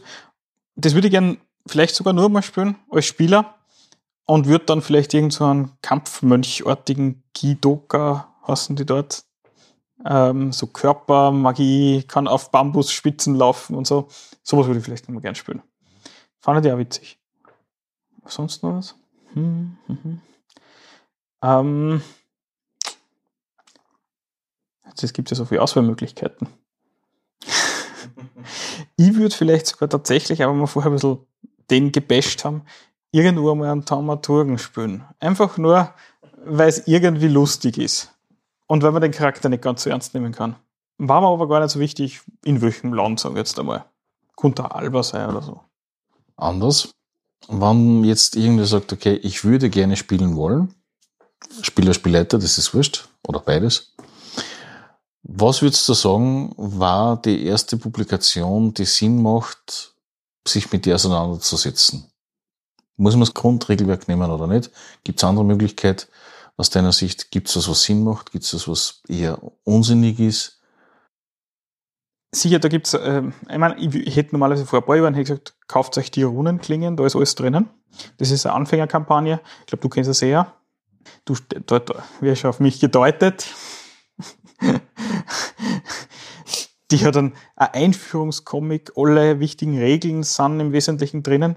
Mittlerweile das einzige Manko, die Runenklingen sind Midgard 4. Also sind auf Midgard 4 ausgelegt, nicht auf Midgard 5. Und das kann theoretisch, wann dann irgendwie ein Umstieg stattfinden sollte, ein bisschen eine Konfusion hervorrufen, sage ich jetzt einmal. Also äh, Aber für den ersten Eindruck, wie es sich das anfühlt, wie man damit umgeht, auf beide Seiten vom Schirm mehr oder weniger. Drinnen, alles. Äh, die, die bringen auch immer wieder bei Midgard, oder es gibt zumindest dieses, ähm, da gibt es auch Anf Anfangsabenteuer, Raub der Reliquie, die kann man, glaube ich, gratis downloaden. Ähm, mit gratis Einführungsregeln ist zum Probieren sicherlich auch cool. Gibt es, glaube ich, auf dem aktuellen Regelwerk, kann ich da auch nur empfehlen. Es gibt sogar eine längere Kampagne zum gratis Downloaden. Also da gibt es ziemlich viel, was du eigentlich für umsonst kriegst bei Midgard. Ähm, ich hoffe, dass es noch gibt. Es hat es zumindest vor ein paar Jahren noch gegeben. Das ist der Rote Ritter. Das ist eine Kampagne eben in Alba, äh, also in diesem schottischen Reich. Ähm, ist sogar relativ lang. Also kann man sicher einige Abenteuer, Abende damit spielen. Gibt es also Solo-Abenteuer? Also Midgard ist so ein Rollenspiel, das erstens einmal, es ist nichts für One-Shots. So, wir haben zwar mal einen One-Shot gespielt, aber das war ein Auszug aus einer größeren Kampagne. Und es gibt ganz wenig Abenteuer, die so wirklich One-Shotig sind. So, so, du kannst jetzt in drei Stunden ein Abenteuer erleben, das sich komplett anfühlt. Eher weniger. Gibt's ganz wenig nur. Und es ist ja irgendwie so ein bisschen gegen das System, finde ich. Weil es, die meisten Sachen sind darauf ausgelegt, die meisten Abenteuer sind darauf ausgelegt, dass man jetzt so Geheimnisse erfährt und wie viele Geheimnisse kannst du in drei Stunden aufdecken. Das heißt, wie viel seid ihr immer gesagt haben? W20, W10, W6? Mal grundsätzlich. Dann entweder auf die Homepage gehen, auf die Homepage downloaden, gehen, downloaden. eine Raub der Reliquie mit Einsteigerregeln oder so, kann man sich schon auf jeden Fall mal anschauen. Und wie, wie groß soll die optimale Gruppengröße sein? Also Standard so drei bis fünf Spieler fertig? Oder gibt es Erfahrungswerte, du sagst, okay, weniger ist mehr? Es gilt eigentlich so mehr oder weniger das, was für alle Rollenspiele gilt. Also ich würde jetzt nicht sagen, was einen groben Unterschied macht. Ähm, ich würde es nicht mit sechs Leuten spielen oder nicht mehr. Ich habe es schon mal mit sechs Leuten gespielt, aber ich finde, dass das einfach zu viel ist. Eine gute Gruppengröße, vier Leute wahrscheinlich, war optimal. Aber hey, wenn man, man will ja seine Freunde nicht ausziehen aus der Gruppe, also mhm. geht natürlich mehr auch. Ja, ich glaube, das trifft es ganz gut mit der Gruppengröße.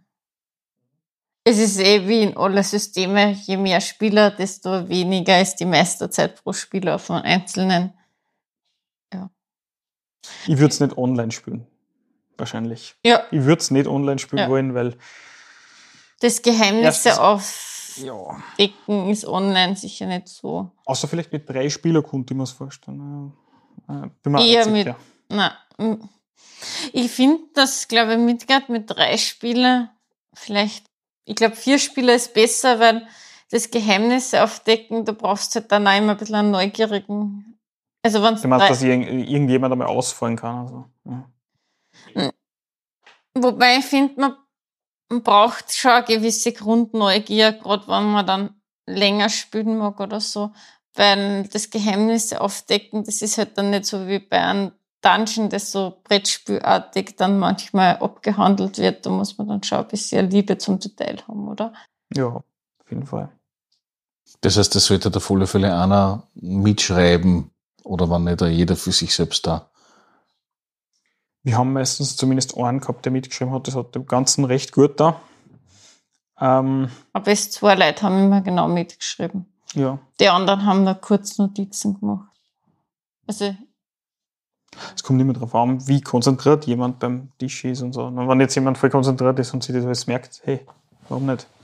Ja, das Macht ist schon keine klar. Aufzeichnungen Das im Wesentlichen. klar, ja. mh, Wenn die Gruppengröße Spieler plus drei Personen ist, ist natürlich aus meiner Sicht immer vorteilhaft, weil du hast nie zwei gegen zwei oder drei gegen drei bei irgendeiner Entscheidung. Sondern du hast immer eine Mehrheit. Ungrade und so. Das ist immer Mehrheit, ja. Und ich glaube, dass vom Gefühl her bei drei Personen immer schneller durchkommst, als wenn du fünf oder sechs oder sieben hast. Nicht nur aufgrund dessen, weil du mit den Leuten zusammenreden musst oder was. Gibt es sonst noch irgendwas, was es loswerden wolltet oder loswerden wollt gegenüber? Ja, meist? Meister, die langfristig meistern sollen, sollen viel und gern lesen. Das ist sicher wichtig. Viel und gern lesen. Zwecks einlesen und Hintergrund äh, aufsaugen oder? Es ist ein System, was viel Material hat und das soll man einfach gern verwenden und genießen, dass da ist. Und es ist ja dazu ausgelegt, dass man da einfach einmal ein bisschen schmökert und im Monsterhandbuch nachschaut und dann ein bisschen überlegt, was ist das für ein Monster.